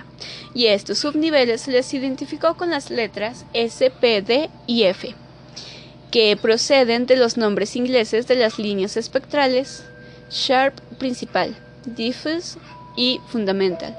Así que en el nivel n igual a 1 hay un subnivel S en el nivel n igual a 2 hay dos subniveles S y un P. En el nivel n igual a 3 hay tres subniveles, un S, un P y un D, y así sucesivamente. El modelo atómico actual se ha observado conservado con la idea de que efectivamente los átomos tienen diferentes niveles de energía donde se colocan los electrones, así como la idea de que el salto de un electrón de un nivel más alejado al núcleo hacia otro más cercano al núcleo da lugar a la emisión de un fotón o cuanto de energía. Las Perdón. Las ideas actuales sobre cómo son los átomos son más complejas. Los físicos modernos piensan que es imposible localizar con precisión el electrón en un punto concreto, y que tampoco podemos conocer su trayectoria. Así que no se puede hablar de órbitas elípticas o de circulares, solo de la probabilidad de que un electrón se encuentre en una determinada región. Si pensamos, por ejemplo, en que hacemos muchos disparos sobre un mismo blanco, si somos buenos tiradores, todos los impactos se encontrarán en una región próxima al centro de la diana. Si hacemos un único disparo, después, es imposible determinar en qué posición exacta acabará la bala, pero en vista de las expectativas anteriores podríamos afirmar que hay una gran probabilidad de que el nuevo impacto se encuentre dentro del círculo que encierra todos los impactos anteriores. De un modo análogo, el físico austríaco Erwin Rudolf Schrödinger fundó las bases de la mecánica ondulatoria que permitieron determinar estas regiones alrededor del núcleo de los átomos, en las que la probabilidad de encontrar los electrones es mayor. A estas regiones las llamó orbitales, y en cada orbital solo se podía localizar una pareja de electrones. El subnivel S hay un orbital, así que solo cabe una pareja de electrones. En el subnivel P hay tres orbitales, así que caben tres parejas de electrones. En el subnivel D hay cinco orbitales, así que caben cinco parejas de electrones. Y en el subnivel F hay siete orbitales, así que caben siete parejas de electrones.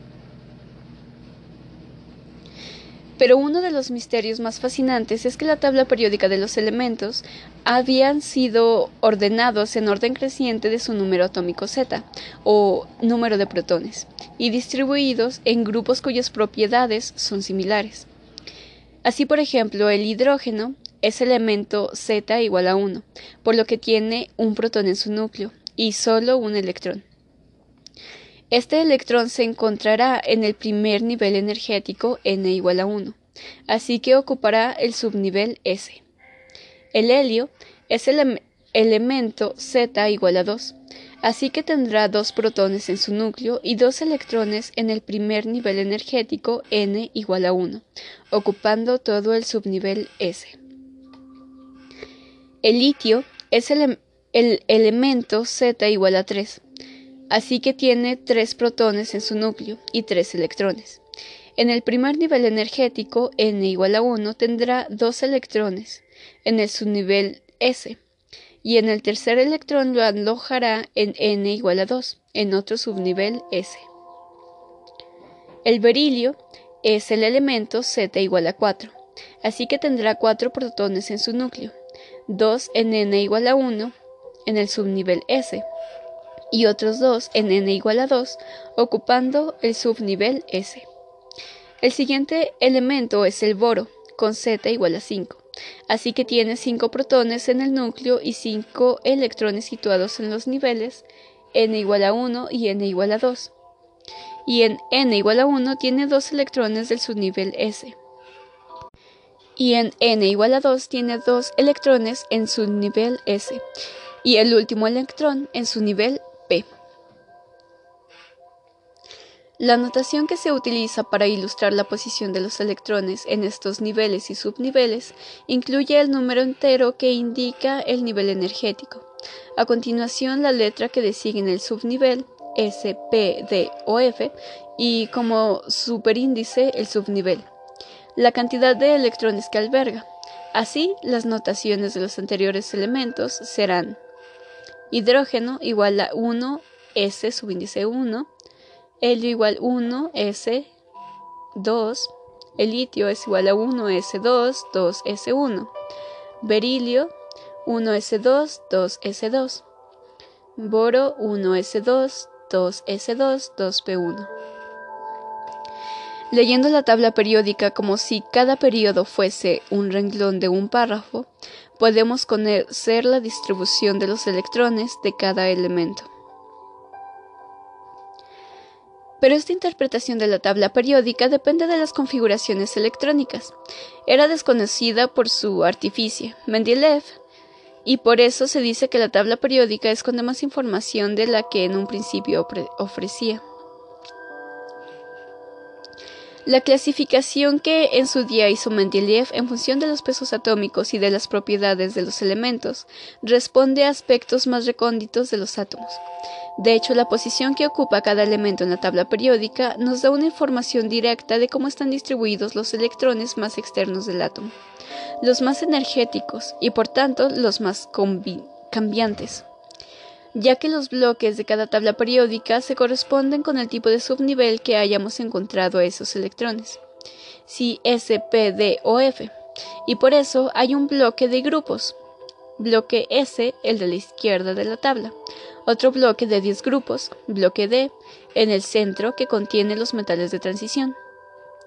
Otro bloque de 6 grupos, el bloque P, el de la derecha, y por último, un bloque de 14 grupos, el bloque F, que es el que se sitúa debajo. Aparte que contiene las tierras raras o metales de transición interna. Todos los elementos del mismo grupo de la tabla periódica presentan similitudes en sus propiedades, precisamente porque tienen el mismo número de electrones en su nivel más externo. Algo en apariencia tan complejo como los orbitales atómicos propuestos en el modelo atómico actual. Años después de la tabla periódica, parecían haber sido planeados por Mendeleev, como si éste hubiese querido escribir la película de suspenso, de esas en las que todos los personajes estaban relacionados sin que el espectador fuese consciente, hasta que en la escena final todo cobra sentido y descubre que aquella escena es el principio, aparentemente desligada al resto de la trama se convierte en la protagonista de la historia. En busca de la estabilidad. El enlace químico de los elementos. Nunca salgo de casa sin la cartera y las llaves. La otra cosa que llevo siempre encima es una pequeña tabla periódica del tamaño de una tarjeta de visita, donde solo figuran 111 elementos químicos. Me la regaló uno de mis profesores de la universidad cuando fui por primera vez con mis propios alumnos a visitar su laboratorio de investigación de química orgánica. En el reverso de la tabla figura escrito, la química contribuye a aumentar la calidad de vida. Es la clave para resolver muchos de los desafíos de la Tierra y ayuda a las personas a vivir más y mejor que nunca. Estoy orgulloso de ser químico. Al día de hoy sabemos muchas más cosas de la tabla periódica de Mendeleev, de las que ni siquiera él pudo llegar a imaginar. Hemos rellenado todos sus huecos y hemos ido descubriendo órdenes más recónditos, lecturas más profundas. Para ello, solo hay que saber interpretarla, saber leerla, a partir de la información de la tabla se puede deducir, por ejemplo, cómo están dispuestos los electrones de cada elemento químico, el pegamento de los átomos. Asimismo, la composición de los elementos en la tabla periódica nos permite predecir qué tipo de enlace establecería ese elemento consigo mismo o con otros elementos, conocer sus propiedades, su apariencia, si sería sólido, líquido, gaseoso, duro o endeleble, cristalino o amorfo. La tabla periódica nos ofrece una forma sencilla de conocer cómo son los elementos que componen el universo. Los elementos manifiestan una tendencia natural a sufrir cambios o a unirse a otros elementos en busca de una situación determinada que llamamos estabilidad, salvo los gases nobles, que son estables sin necesidad de enlazarse ni con ellos mismos ni con otro elemento. El resto de elementos tienden a unirse mediante fuerzas de la naturaleza electrostática para formar pequeños agregados de átomos llamados moléculas o grandes agregados de átomos llamados cristales, con el fin de adquirir mayor estabilidad, es decir, de disminuir su contenido energético con respecto a el de los átomos aislados. Los gases nobles son el helio, el neón, el argón, el criptón, el xenón y el radón. De manera que la tendencia natural de todos los elementos químicos es asemejarse a los gases nobles que, como hemos dicho, son estables. Así, por ejemplo, el flúor, que es el elemento Z igual a 9, tiene en su último nivel energético, n igual a 2, 7 electrones. Estos 7 electrones están distribuidos en la siguiente manera. Un par de electrones en el subnivel S y los otros 5 en el subnivel P. Para adquirir la configuración electrónica del gas noble más próximo, el neón Z igual a 10, solo necesita adquirir un electrón que completase el subnivel P. Es por ello por lo que el flúor tiende a unirse con otros átomos que sean capaces de satisfacer esa necesidad, si bien compartiendo con ellos un electrón o bien cediéndoselo directamente. Esta tendencia también la tiene el resto de los elementos de su grupo, los llamados halógenos ya que a todos ellos les falta un electrón para asemejarse al gas noble que tienen a su derecha en la tabla periódica. Dato curioso. En 1916, el químico estadounidense Gilbert N. Lewis atribuyó la estabilidad de los gases nobles a la disposición de sus electrones. Y lo cierto es que cuando un elemento se une a otro o sufre algún cambio, solo se ven afectados sus electrones, o bien se distribuyen de otra manera, o se comparten electrones con otros elementos, ganándolos o cediéndolos. El núcleo de los átomos nunca se ve involucrado, solo los electrones que lo rodean. Si nos fijamos en el primer grupo de la tabla periódica, los llamados metales alcalinos, todos tienen un único electrón en su nivel energético más externo, en un subnivel S. Para asemejarse a la configuración del gas noble, lo más fácil es perder ese electrón y así adquirir la configuración electrónica del gas noble anterior. Así, por ejemplo, el sodio con número Z igual a 11, tiende a unirse a otros elementos a los que poder ceder este electrón, y así asemejarse al gas noble, el neón, con Z igual a 10. Todos los metales alcalinos presentan una tendencia tan exagerada a combinarse con otros átomos para perder ese electrón que son los elementos muy reactivos, es decir, que son explosivos, incluso en contacto con el agua ambiental, así que se almacenan sumergidos en queroseno protegidos por una atmósfera de nitrógeno que los mantenga resguardados. Enlace iónico. Cabe esperar que si los halógenos tienden a combinarse para ganar un electrón y los metales alcalinos lo hacen para poder cederlo, estos dos tipos de elementos tengan mucha afinidad entre sí. El hecho es que combinan un tipo de enlace en el que pueden considerarse que el halógeno gana un electrón y el metal alcalino lo pierde, así todos contentos.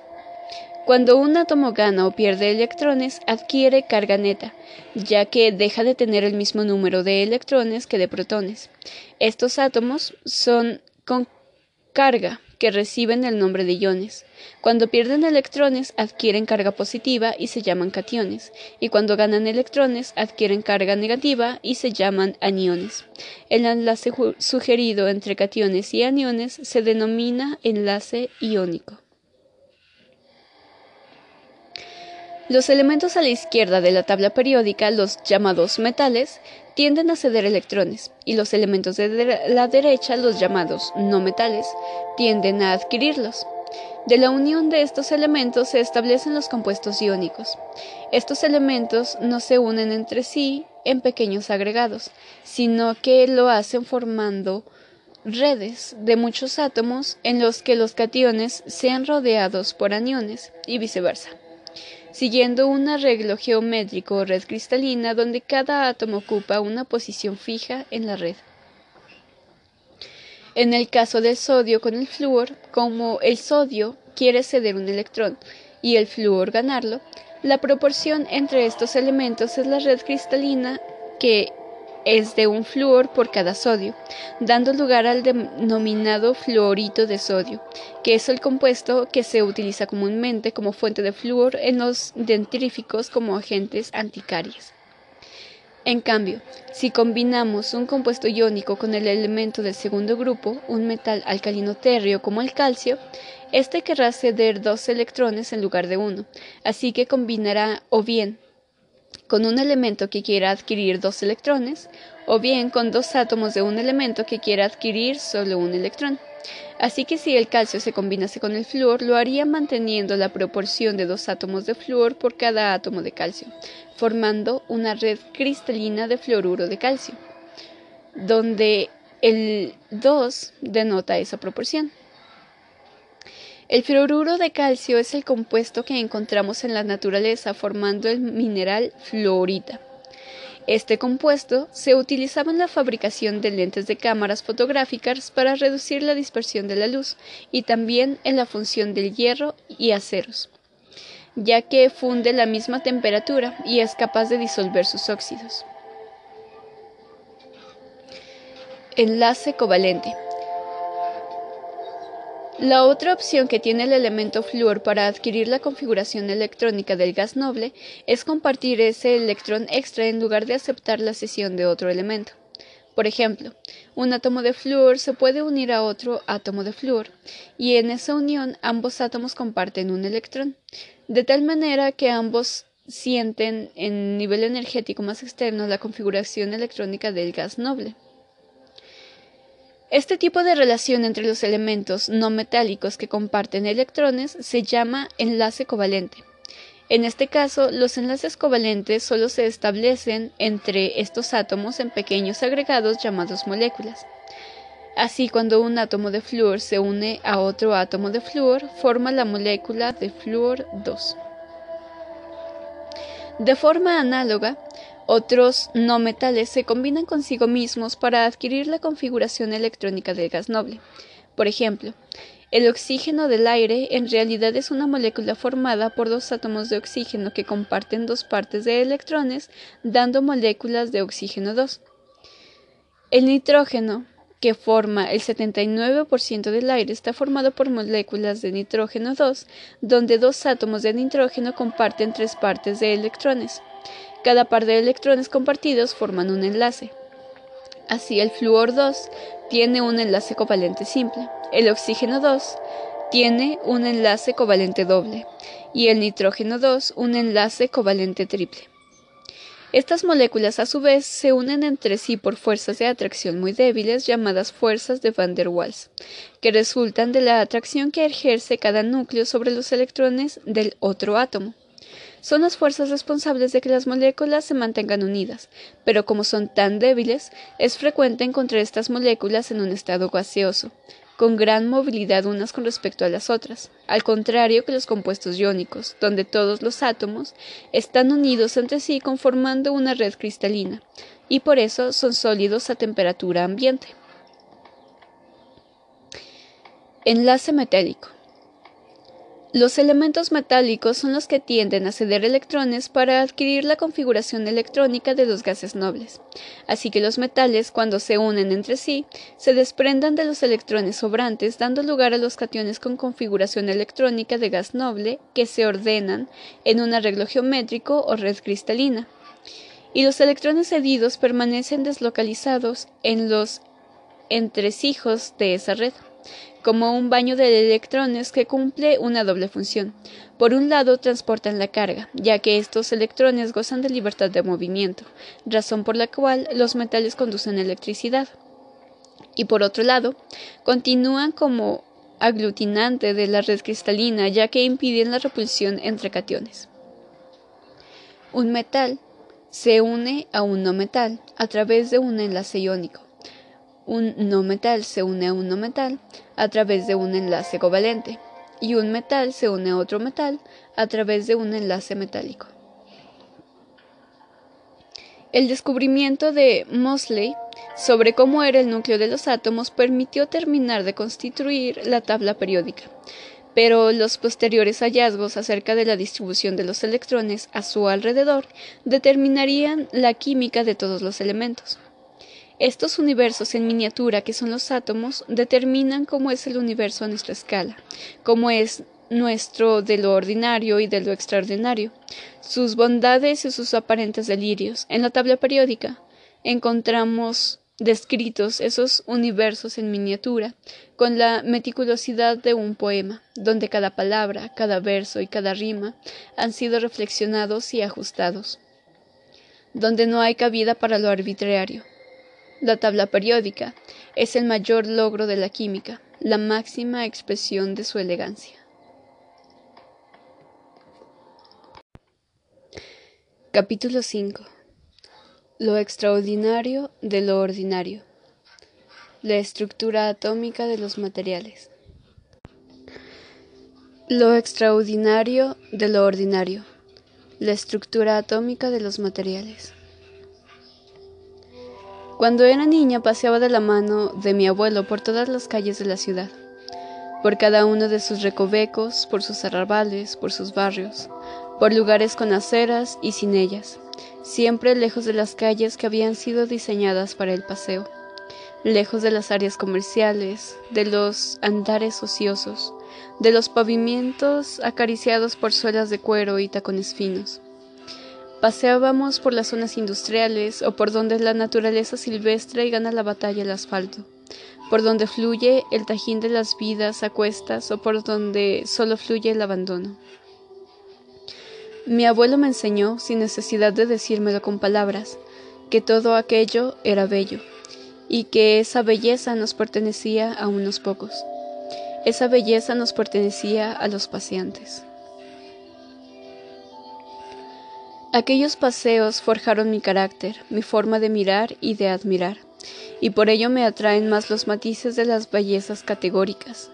Me emocionan las pequeñas bondades de lo cotidiano un sutil cambio de luz, una impureza incrustada en un cristal, las marcas de algún guijarro, las aparentes marcas de agua sobre el aluminio a la intemperie, las callosidades de la madera y la vegetación silvestre que trepa, rompe y crece a través del hormigón. En el capítulo anterior hemos visto que una de las partes fundamentales de la química es que se encarga de estudiar de los enlaces que se establecen entre los diferentes átomos y la forma en que lo hacen. Las estructuras que van dibujando cuando se enlazan, esas estructuras se traducen en formas que después podemos observar a simple vista en el mundo de las cosas que están en nuestra escala, en el mundo macroscópico. De lápices a diamantes. La forma en que unos átomos se enlazan con otros es tan importante como los átomos en sí mismos, que conforman el material.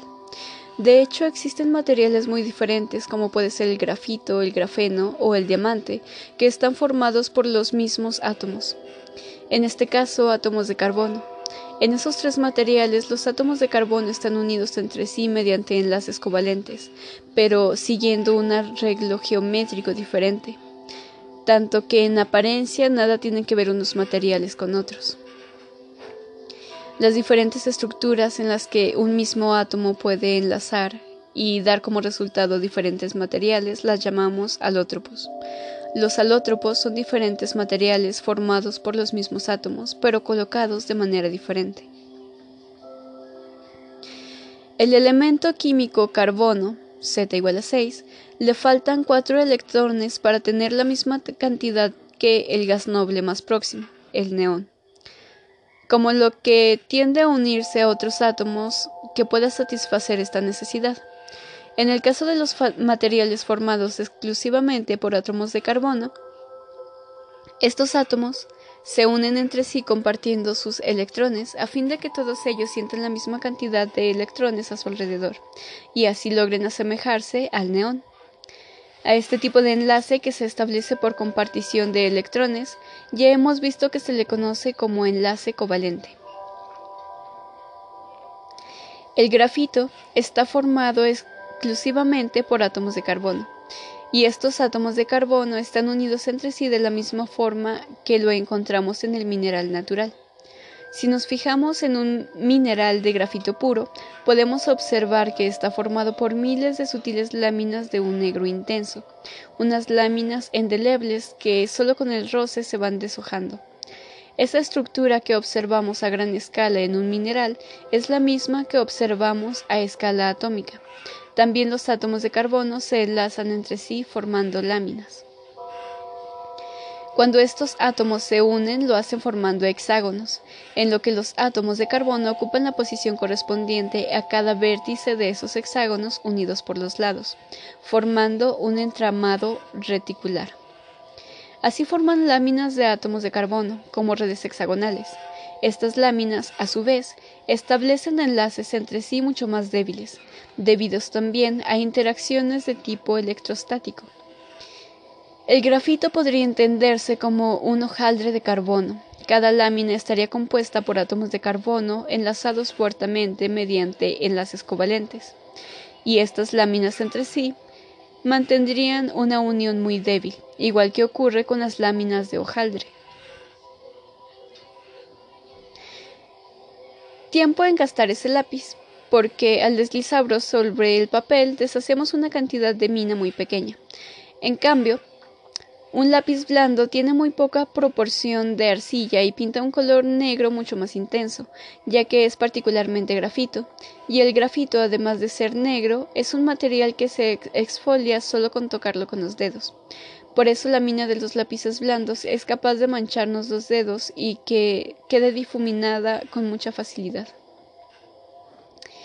El uso del grafito como pigmento negro ya era conocido por nuestros ancestros, quienes para realizar pinturas rupestres ya empleaban una mezcla de carbón y resina vegetal. En cambio, lo que hoy conocemos como lápices emprendieron su historia en el siglo XVI, cuando se halló una mina de carbón de altísima pureza en Inglaterra. El carbón era tan puro que podía cortarse en finas minas y utilizarse para escribir tan solo cubriéndolo con cuero, con cuerdas para evitar que se manchase o rompiese.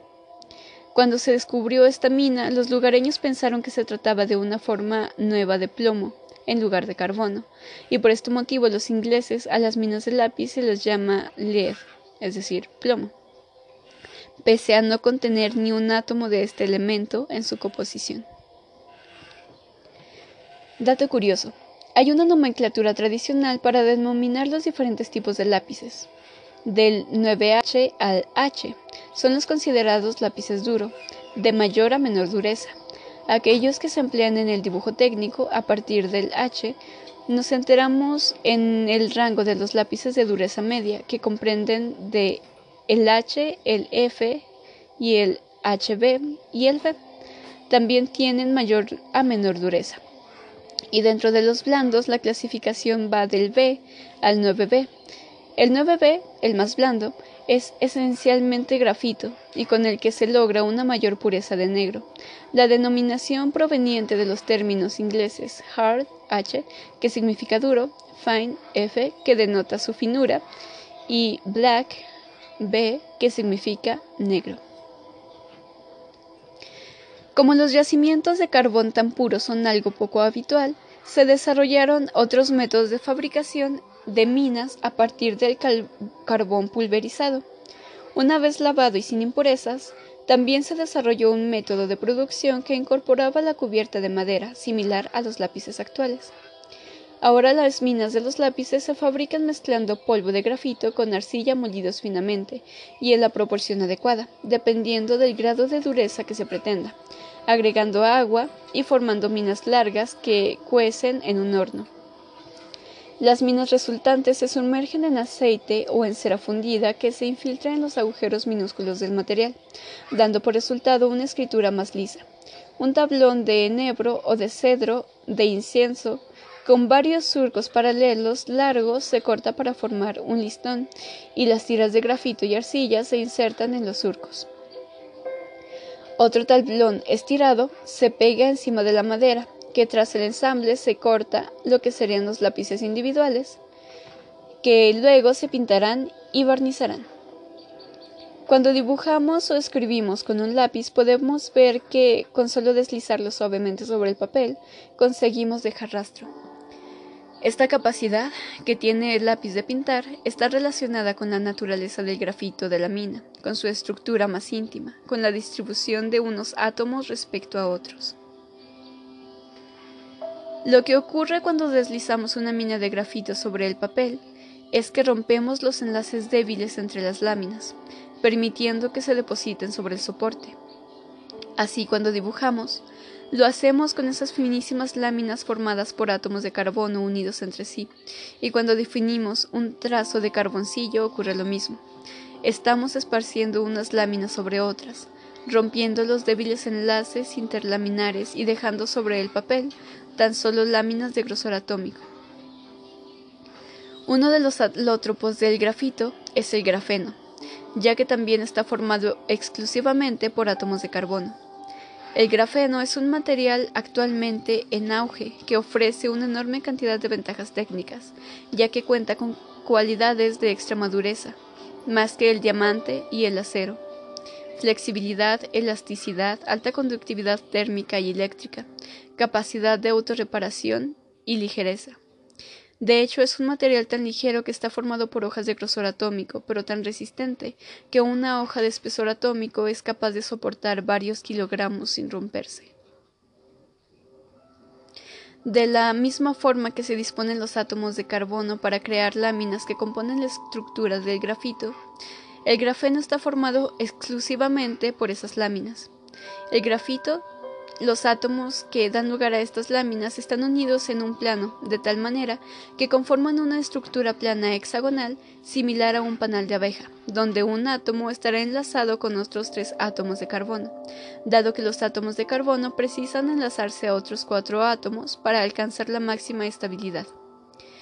El cuarto enlace lo establece entre una lámina y otra a través de un enlace débil que es el responsable de la principal de sus propiedades, como la conductividad eléctrica o la opacidad. En el caso del grafeno, la estructura es solo laminar. No hay enlace entre las diferentes hojas, ya que en lugar de establecer el cuarto enlace de esta manera, lo que ocurre es que todos los átomos disponen ese electrón de forma deslocalizada, tanto que ese electrón aportado por cada átomo de carbono se encuentra en un gigantesco orbital que abarca la totalidad de la hoja de grafeno. Las propiedades de este material se deben a una gran medida a este enlace deslocalizado. Por ejemplo, cuando una lámina de grafeno sufre daño y se quiebra su estructura, se genera un agujero que es capaz de atraer los átomos de carbono vecinos para así tapar los huecos y por tanto autorrepararse. También es un material que se puede dopar. Por esto, introducir impurezas para cambiar su comportamiento primigenio de manera que, por ejemplo, no repele el agua o que incluso cobre mayor conductividad. Actualmente seguimos investigando nuevas propiedades y nuevas aplicaciones, pero hasta la fecha ya se han empezado a utilizar para crear mejores baterías, cables de alta conductividad eléctrica que no se sobrecalientan, cables de telecomunicaciones capaces de transmitir una gran cantidad de información a alta velocidad, pantallas táctiles flexibles, cámaras fotográficas de alta sensibilidad, sistemas de audio de alta calidad y ligereza, etc. Esta estructura de carbono tipo grafeno también es el constituyente principal de otros materiales como los nanotubos de carbono, que están formados por hojas de grafeno enrolladas sobre sí mismas que crean tubos, o furulenos, donde los átomos de carbono se unen creando hexágonos y pentágonos que conforman esferas de grosor atómico, como si se tratase de un balón de fútbol convencional a escala atómica. Otro alótropo del carbono es decir, otro material formado e-, exclusivamente por átomos de carbono unidos entre sí, se define de manera. Es el diamante. El diamante es transparente. Cuenta con una dispersión refractiva relativamente alta, por lo que dispersa luz en sus diferentes colores, y además es el material natural conocido de mayor dureza. El grafito es un mineral que se forma en depósitos carbonosos sedimentados transformados por las condiciones ambientales de la corteza terrestre, mientras que el diamante se forma a gran profundidad, en el manto terrestre, donde la temperatura y la presión son muy elevadas. Los minerales que contienen carbono proveen la fuente de carbono de los diamantes, y el crecimiento tiene lugar en periodos entre 1 y 3 millones de años, lo que corresponde aproximadamente al 25 al 75% de la edad de la Tierra. Los diamantes llegan a la superficie de la Tierra arrastrados desde el manto por el magma que emerge de erupciones volcánicas profundas. Están alojados en las regiones de la corteza continental más viejas y frías denominadas caratones, que son muy gruesos, y su corteza se extiende a profundidades suficientemente grandes como para que los diamantes sean estables. No todas las chimeneas contienen diamantes, e incluso algunas no cuentan con suficientes diamantes como para hacer el minado económicamente viable. Una vez que los diamantes han sido transportados a la superficie por el magma en una chimenea volcánica, pueden ser erosionados en el exterior y ser distribuidos en un área bastante grande una chimenea volcánica que contiene diamantes. Se considera una fuente primaria de diamantes, mientras que todas aquellas áreas donde hay un número significativo de diamantes que se han acumulado por la acción de agua o el viento, como por ejemplo ocurre en los depósitos aluviales, donde los diamantes tienden a acumularse debido a su tamaño y densidad similares, se consideran fuentes secundarias de diamantes. Dato curioso, la dureza del diamante es la responsable de su nombre, ya que la palabra diamante proviene del griego además, que significa invencible, inalterable, irrompible. En cambio, el término grafito proviene del griego grafén, que significa escribir. Los diamantes también pueden formarse a través de otros fenómenos naturales que tienen lugar bajo altas presiones, como por ejemplo los cráteres provocados por un impacto de meteorito, donde se pueden encontrar diamantes de pequeño tamaño conocidos como microdiamantes o nanodiamantes, ya que no han transcurrido el tiempo necesario para que hayan podido adquirir un mayor tamaño. También se produce diamantes sintéticos en el laboratorio mediante el empleo de técnicas que precisan de altas presiones a temperaturas que tratan de emular y acelerar el proceso natural que sucede en el manto terrestre. A veces los diamantes no son perfectamente transparentes y presentan algún matiz de color. Esto es debido a la presencia de impurezas de algún tipo de átomo de carbono que ha sido sustituido naturalmente en su proceso de formación por otro. Así, por ejemplo, los diamantes que tienen un tono amarillento deben su tonalidad a algún átomo de nitrógeno que ocupa la posición de un átomo de carbono, y los que son levemente azulados es porque contienen alguna impureza de boro. Otros colores como los verdes, marrones o rosados se deben a imperfecciones en la estructura formada por el entramado de átomos de carbono. Estas imperfecciones pueden ser consecuencia de alguna variación de las condiciones de presión y temperatura a lo largo del proceso de formación del diamante. Los diamantes están formados exclusivamente por átomos de carbono que se unen entre sí, siguiendo un arreglo geométrico concreto que se conoce como estructura cristalina o sencillamente cristal. Llamamos cristal a todo material cuya estructura atómica esté perfectamente ordenada siguiendo un arreglo geométrico específico, con una posición concreta para cada uno de los átomos que conforman el material. En el caso del diamante, esta estructura cristalina se denomina red de diamante y consiste en que cada átomo de carbono está unido a otros cuatro átomos de carbono, todos situados de la misma distancia entre sí, que forman lo que serían los cuatro vértices de un tetraedro regular. Esta disposición tridimensional ordenada se mantiene en todos los átomos de carbono que componen el diamante, lo que da lugar a la estructura cristalina. Los átomos de carbono se unen entre sí de cuatro en cuatro, de forma que cada átomo de carbono comparte uno de los electrones con el átomo central. Esta estructura cristalina es así como el tipo de enlace entre los átomos es por compartición de electrones. Es la responsable de todas las propiedades del diamante. Es responsable de su extrema dureza, de su brillo y su transparencia. En el diamante, todos los átomos de cada carbono están enlazados entre sí mediante enlaces covalentes, y no hay lugar para otros enlaces más débiles, tal como ocurría en los diamantes alotrópicos. En la estructura del diamante ordenada y prácticamente inalterable, los átomos de carbono logran la máxima estabilidad. Se considera la estructura divina del carbono, mientras que el grafito, la estructura es opaca. Unas láminas pueden deslizarse sobre otras, deshojándose solo con el roce del papel y dejando detrás de sí un rastro negro, otra sombra de su humanidad. El diamante es la joya y el grafito es la herramienta. Por eso se ha creado más belleza con la punta de un lápiz. Yo he podido dibujar de niña los domingos por la tarde y hacer cálculos de adulta siempre utilizando un lápiz de dibujo suficientemente blando y negro, capaz de denotar la rotundidad de mis trazos. Mi hermano ha podido dibujar conmigo las tardes de los domingos, y ha seguido dibujando hasta hoy con sus lápices blandos, finos y gruesos, y con sus carboncillos. Ha creado pigmentos de grafito capaces de absorber toda la luz, tan negros como el abismo. La estructura interna del grafito es la responsable de lo extraordinario, de sus cualidades. Una estructura menos cristalina y más compleja y caótica que el diamante, una estructura, en definitiva, más humana y menos divina. La sal común. Estamos tan acostumbrados a ciertas cosas cotidianas que nos puede pasar desapercibido el carácter extraordinario que se esconde en todas ellas. Por eso, antes de seguir leyendo estas líneas, te animo a que vayas a la cocina y cojas una pizca de sal gorda.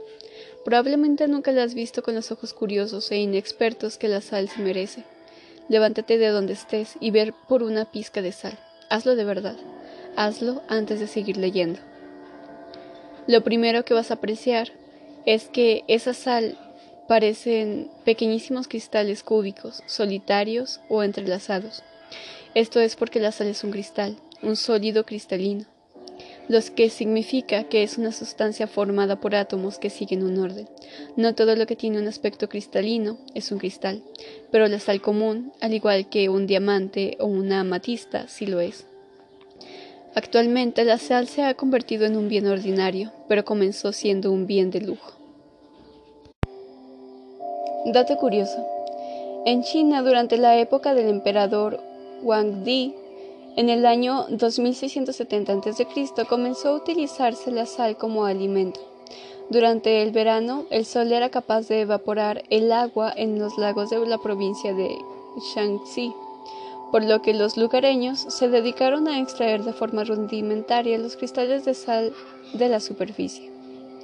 En el año 800 a.C., época de la dinastía Xia, se comenzó a extraer la sal con métodos más elaborados. El agua de mar se introducía en recipientes de barro que se exponían al fuego hasta que el agua se evaporase y solo quedaran los cristales de sal. Este método de obtención en realidad se basa en los mismos principios que los métodos de obtención actuales. En Occidente se han encontrado momias preservadas con arenas salinas de los desiertos de Egipto que datan del año 3000 a.C. En el antiguo Egipto la sal ya se utilizaba como conservante alimenticio, como potenciador de sabor y en ritos funerarios. La sal que empleaban provenía de las cercanías del delta del Nilo, así como del comercio de las primeras culturas mediterráneas como en Liba y Etiopía. Los egipcios se convirtieron en los primeros exportadores de alimentos crudos como el pescado, ya que manteniéndolos en salación podían conservarlos y comerciarlos durante más tiempo. En Europa, los celtas exportaron las minas de Hayen las, en las inmediaciones de Salzburgo, la ciudad de la sal. Posteriormente, este pueblo transmitió a los romanos sus conocimientos sobre la extracción y el uso de la sal. La palabra salario viene del latín salarium argentum, y alude el pago que el imperio romano les daba a los soldados de su legión, y la expresión sal común se refiere a la exigencia de los patricios romanos sobre el derecho de las personas a tener su porción de sal. La sal era tan importante que la mayor parte de las ciudades romanas se construyeron cerca de salinas y se crearon rutas específicas para su distribución.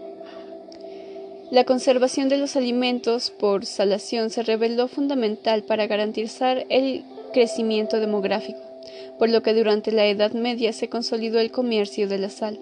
Por un lado, con el mercado de África Occidental, donde la sal fue la principal mercancía que mantuvo a flote el comercio de oro transariano con el mundo occidental.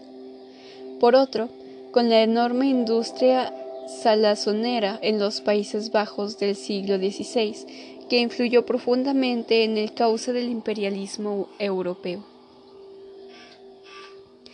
La sal común es cloruro sódico.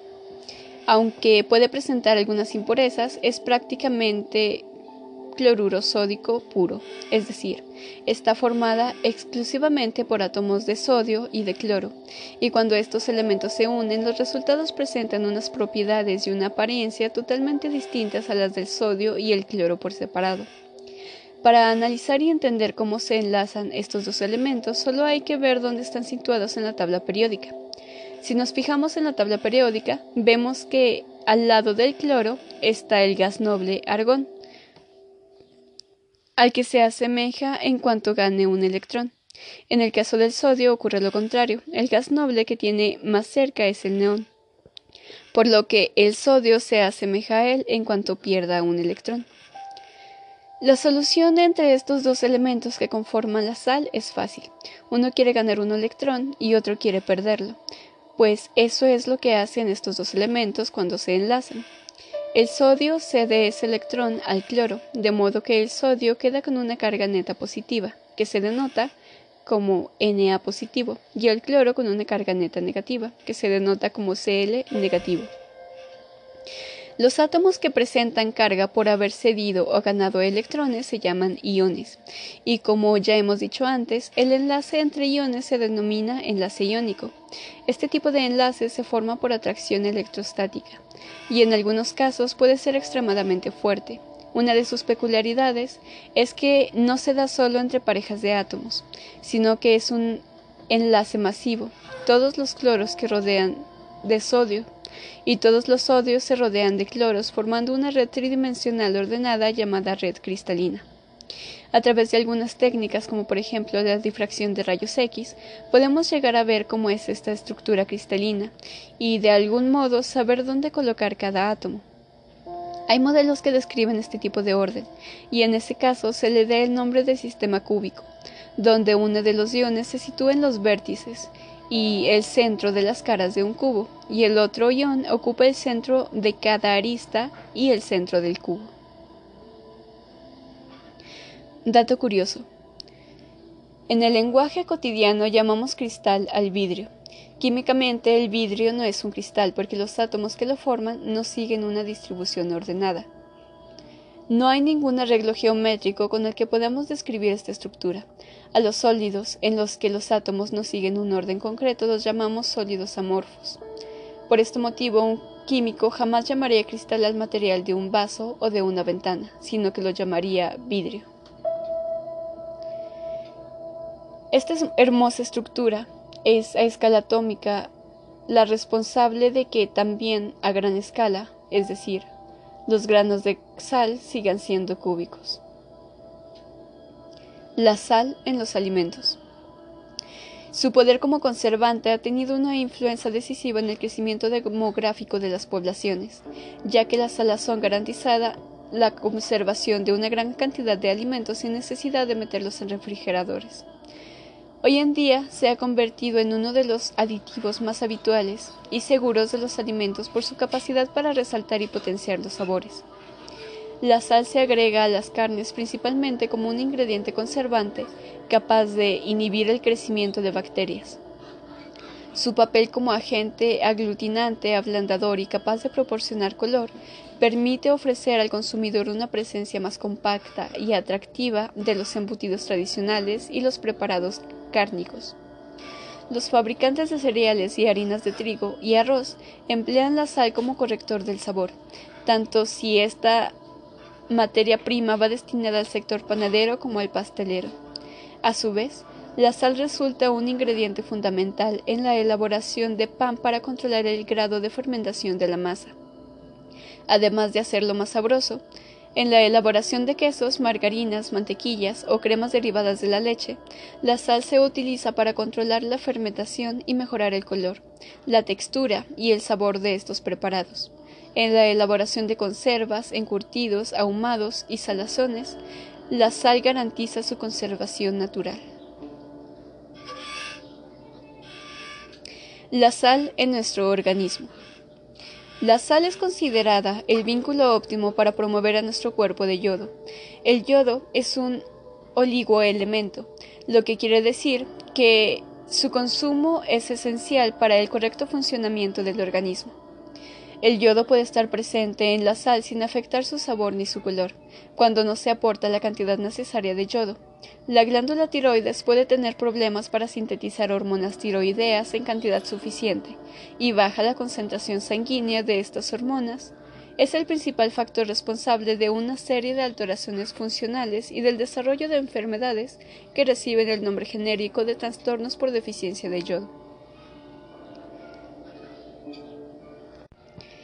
El cretinismo, el bocio, el hipotiroidismo y algunos tipos de alteraciones mentales y neurológicas capaz de mermar la capacidad intelectual y de trabajo son las manifestaciones más extremas de la carencia de yodo, así que la sal yodada constituye el método más efectivo para la erradicación de estos trastornos. La sal es indispensable para la vida. Nuestro organismo necesita pequeñas cantidades de sal para funcionar adecuadamente, ya que la sal es la fuente principal de sodio. Es vital para controlar la cantidad de agua del cuerpo humano manteniendo el pH de la sangre. Regula los fluidos corporales. Ayuda a que el cuerpo esté hidratado, ya que se encarga de introducir el agua en el interior de las células.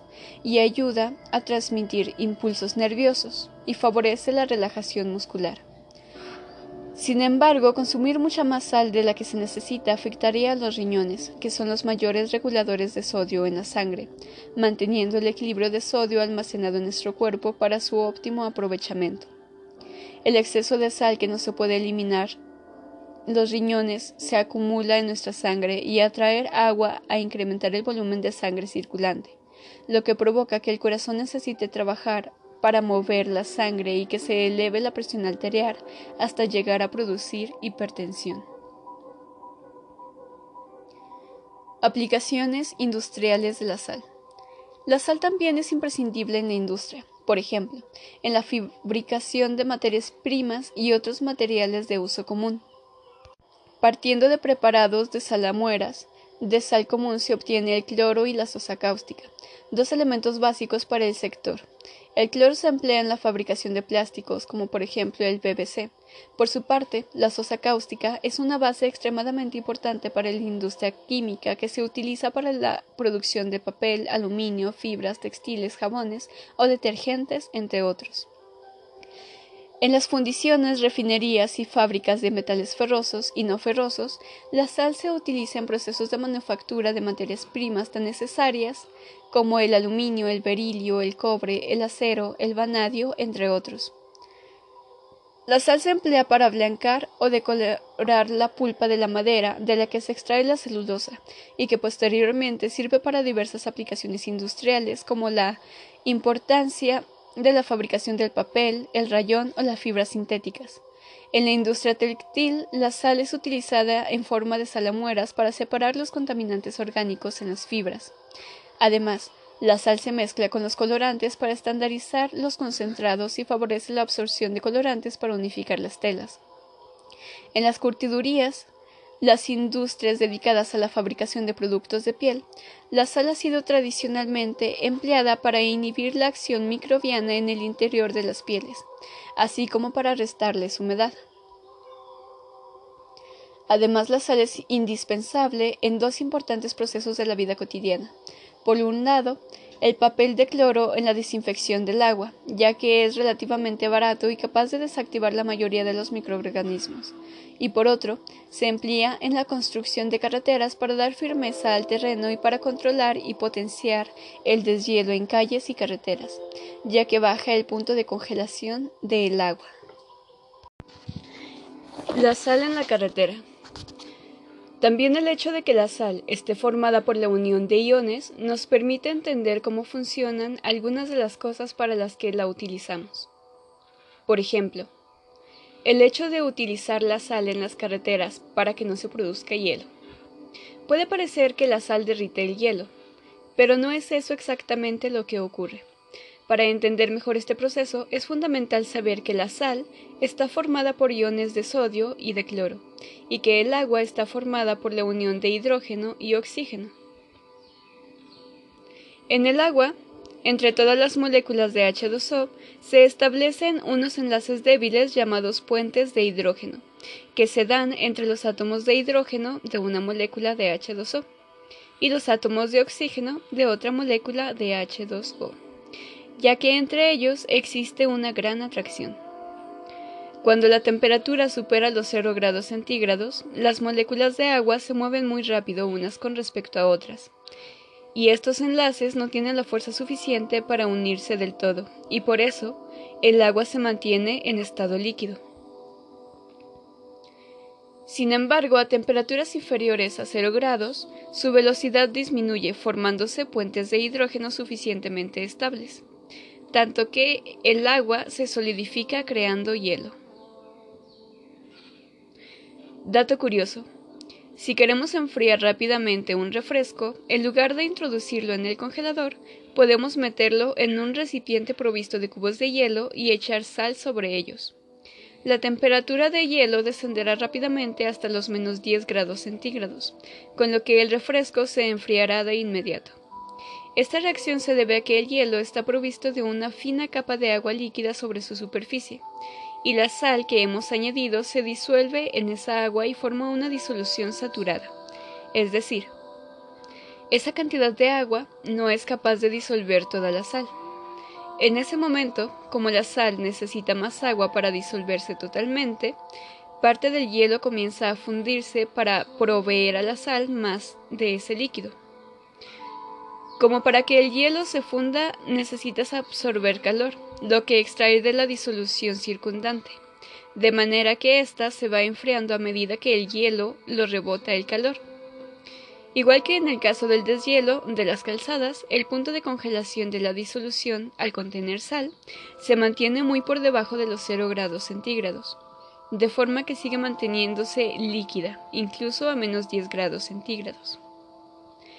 Si en el recipiente hemos sumergido una lata o una botella de refresco que estaba a temperatura ambiente, el hielo le rebotará el calor a ella para volverse líquido y seguir disolviendo más sal, motivo por el cual el refresco se enfriará rápidamente.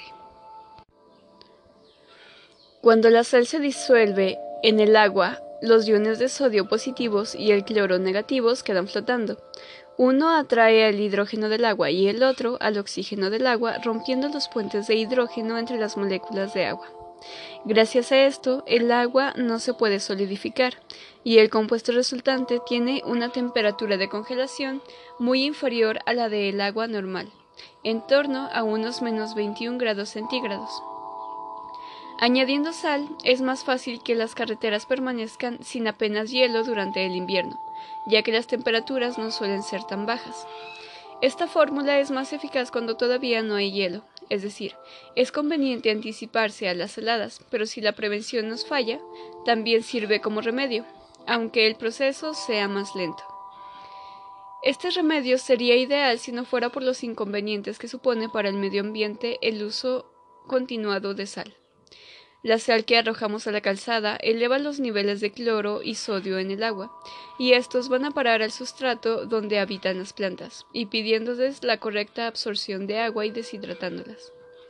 Por este motivo, en algunos países está prohibido utilizar sal para evitar la congelación de la calzada, e incluso está penado con multas elevadas. Existen otras formas anticongelantes más limpias como el acetato de potasio o el acetato de calcio-magnesio que no son perjudiciales. El problema reside en el elevado coste que suponen estas soluciones alternativas frente a lo económico que resulta el uso de sal. La sal es útil y es un ingrediente presente en todas las cocinas. Es tan cotidiana que el tiempo le ha ido robando su historia y su belleza. De tanto verla, ni la vemos. Hemos dejado que se disperse entre todo lo mediocre hasta ser solo una sombra. ¿Cuántas bellezas sutiles nos perdemos por observar el mundo con arrogancia, desde el prisma único de lo útil, y no desde el prisma temporal de lo bello?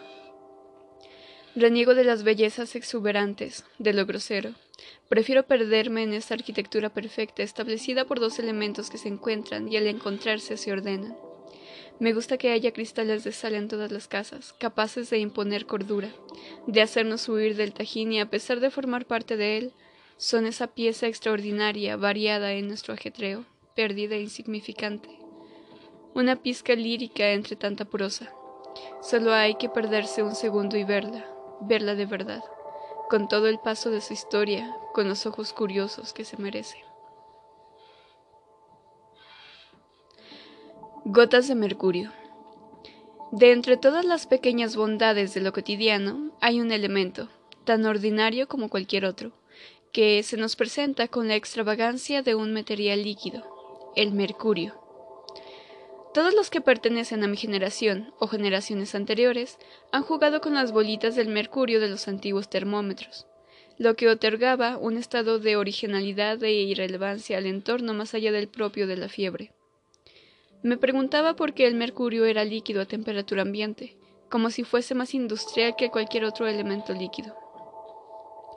Y es que este elemento es un metal. Tal como entendemos, un metal común como el hierro o la plata, pero que sea líquido resulta sorprendente. Ese color gris metálico, brillante e implacablemente pulido, instantáneamente formando nuevas esferas, tan denso que forma esferas aplastadas por la gravedad que se unen y se separan formando otras.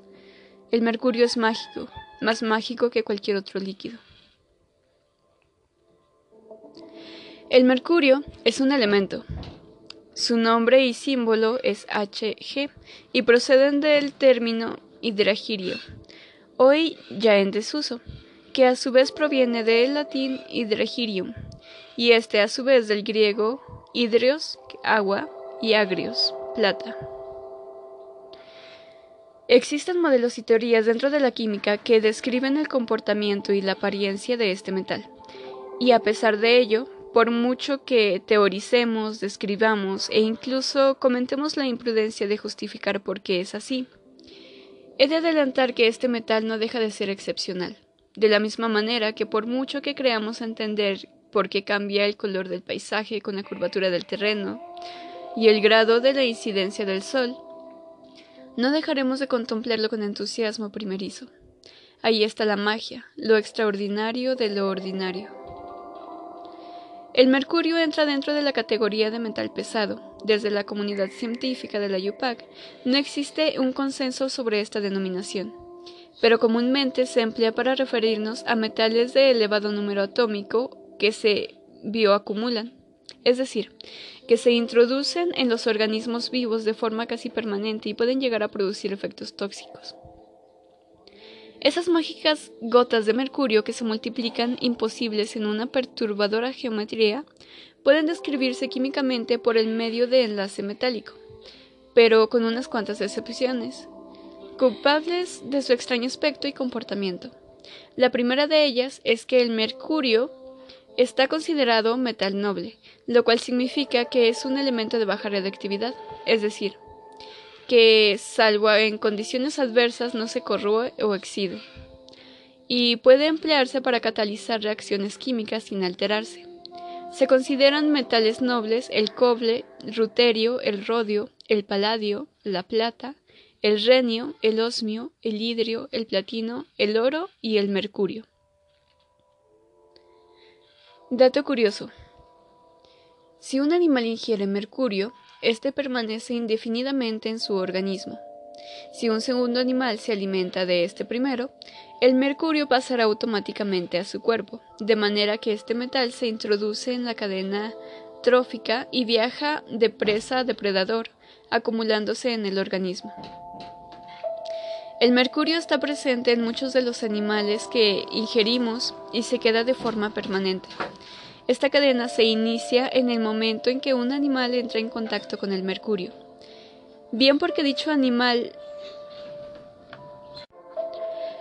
Bien porque dicho metal forma parte de algunos minerales y estos pueden acabar arrastrados por corrientes de agua en la que habitan animales acuáticos y plantas bien por contaminación natural, como el vulcanismo, o de procedencia humana, como la minería. La forma más peligrosa del mercurio es un derivado llamado metilmercurio. Este compuesto es capaz de viajar por el organismo y llegar al cerebro afectando el comportamiento y la memoria. Las especies de peces que se hallan en el nivel más alto en la cadena alimentaria, como el tiburón, el pez espada, la caballa, el atún blanco y el blanquillo, contienen mayores concentraciones de mercurio que otras especies. Como el mercurio y el metilmercurio son solubles en grasa, se acumulan principalmente en las vísceras, aunque también se encuentran en todo el tejido muscular. Cuando este pescado es consumido por un depredador, el nivel de mercurio se acumula.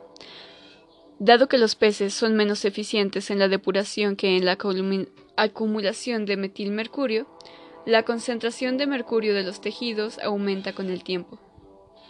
Así, las especies que ocupan un nivel superior en la cadena alimentaria acumulan una carga corporal de mercurio que puede ser 10 veces mayor que la de las especies que consumen.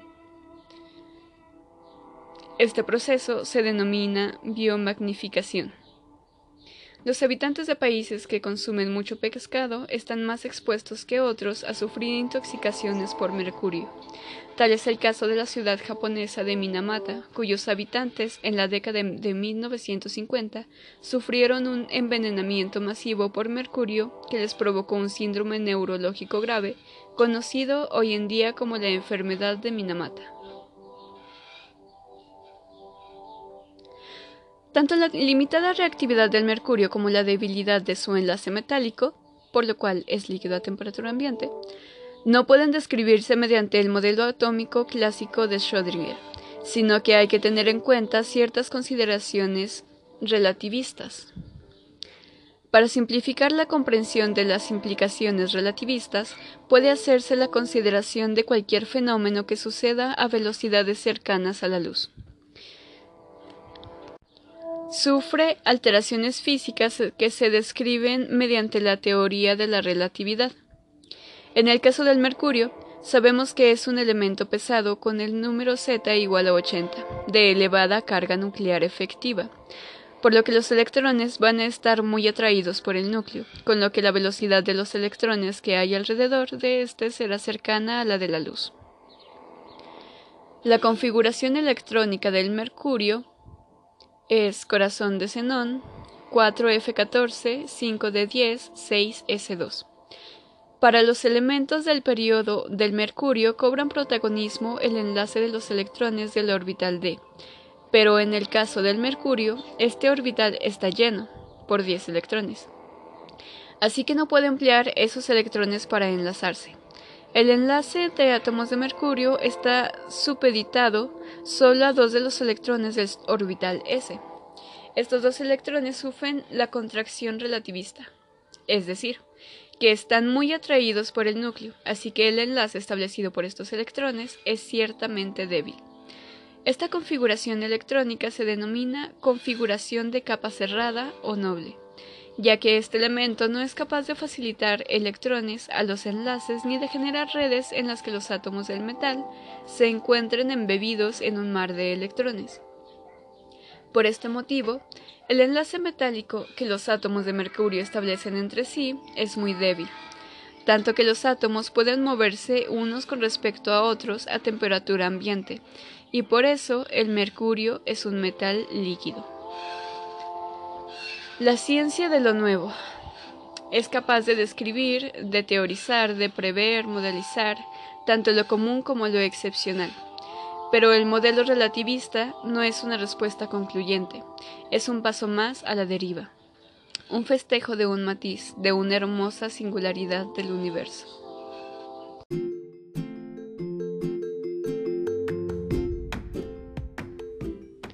Y hasta aquí llega la primera mitad del libro.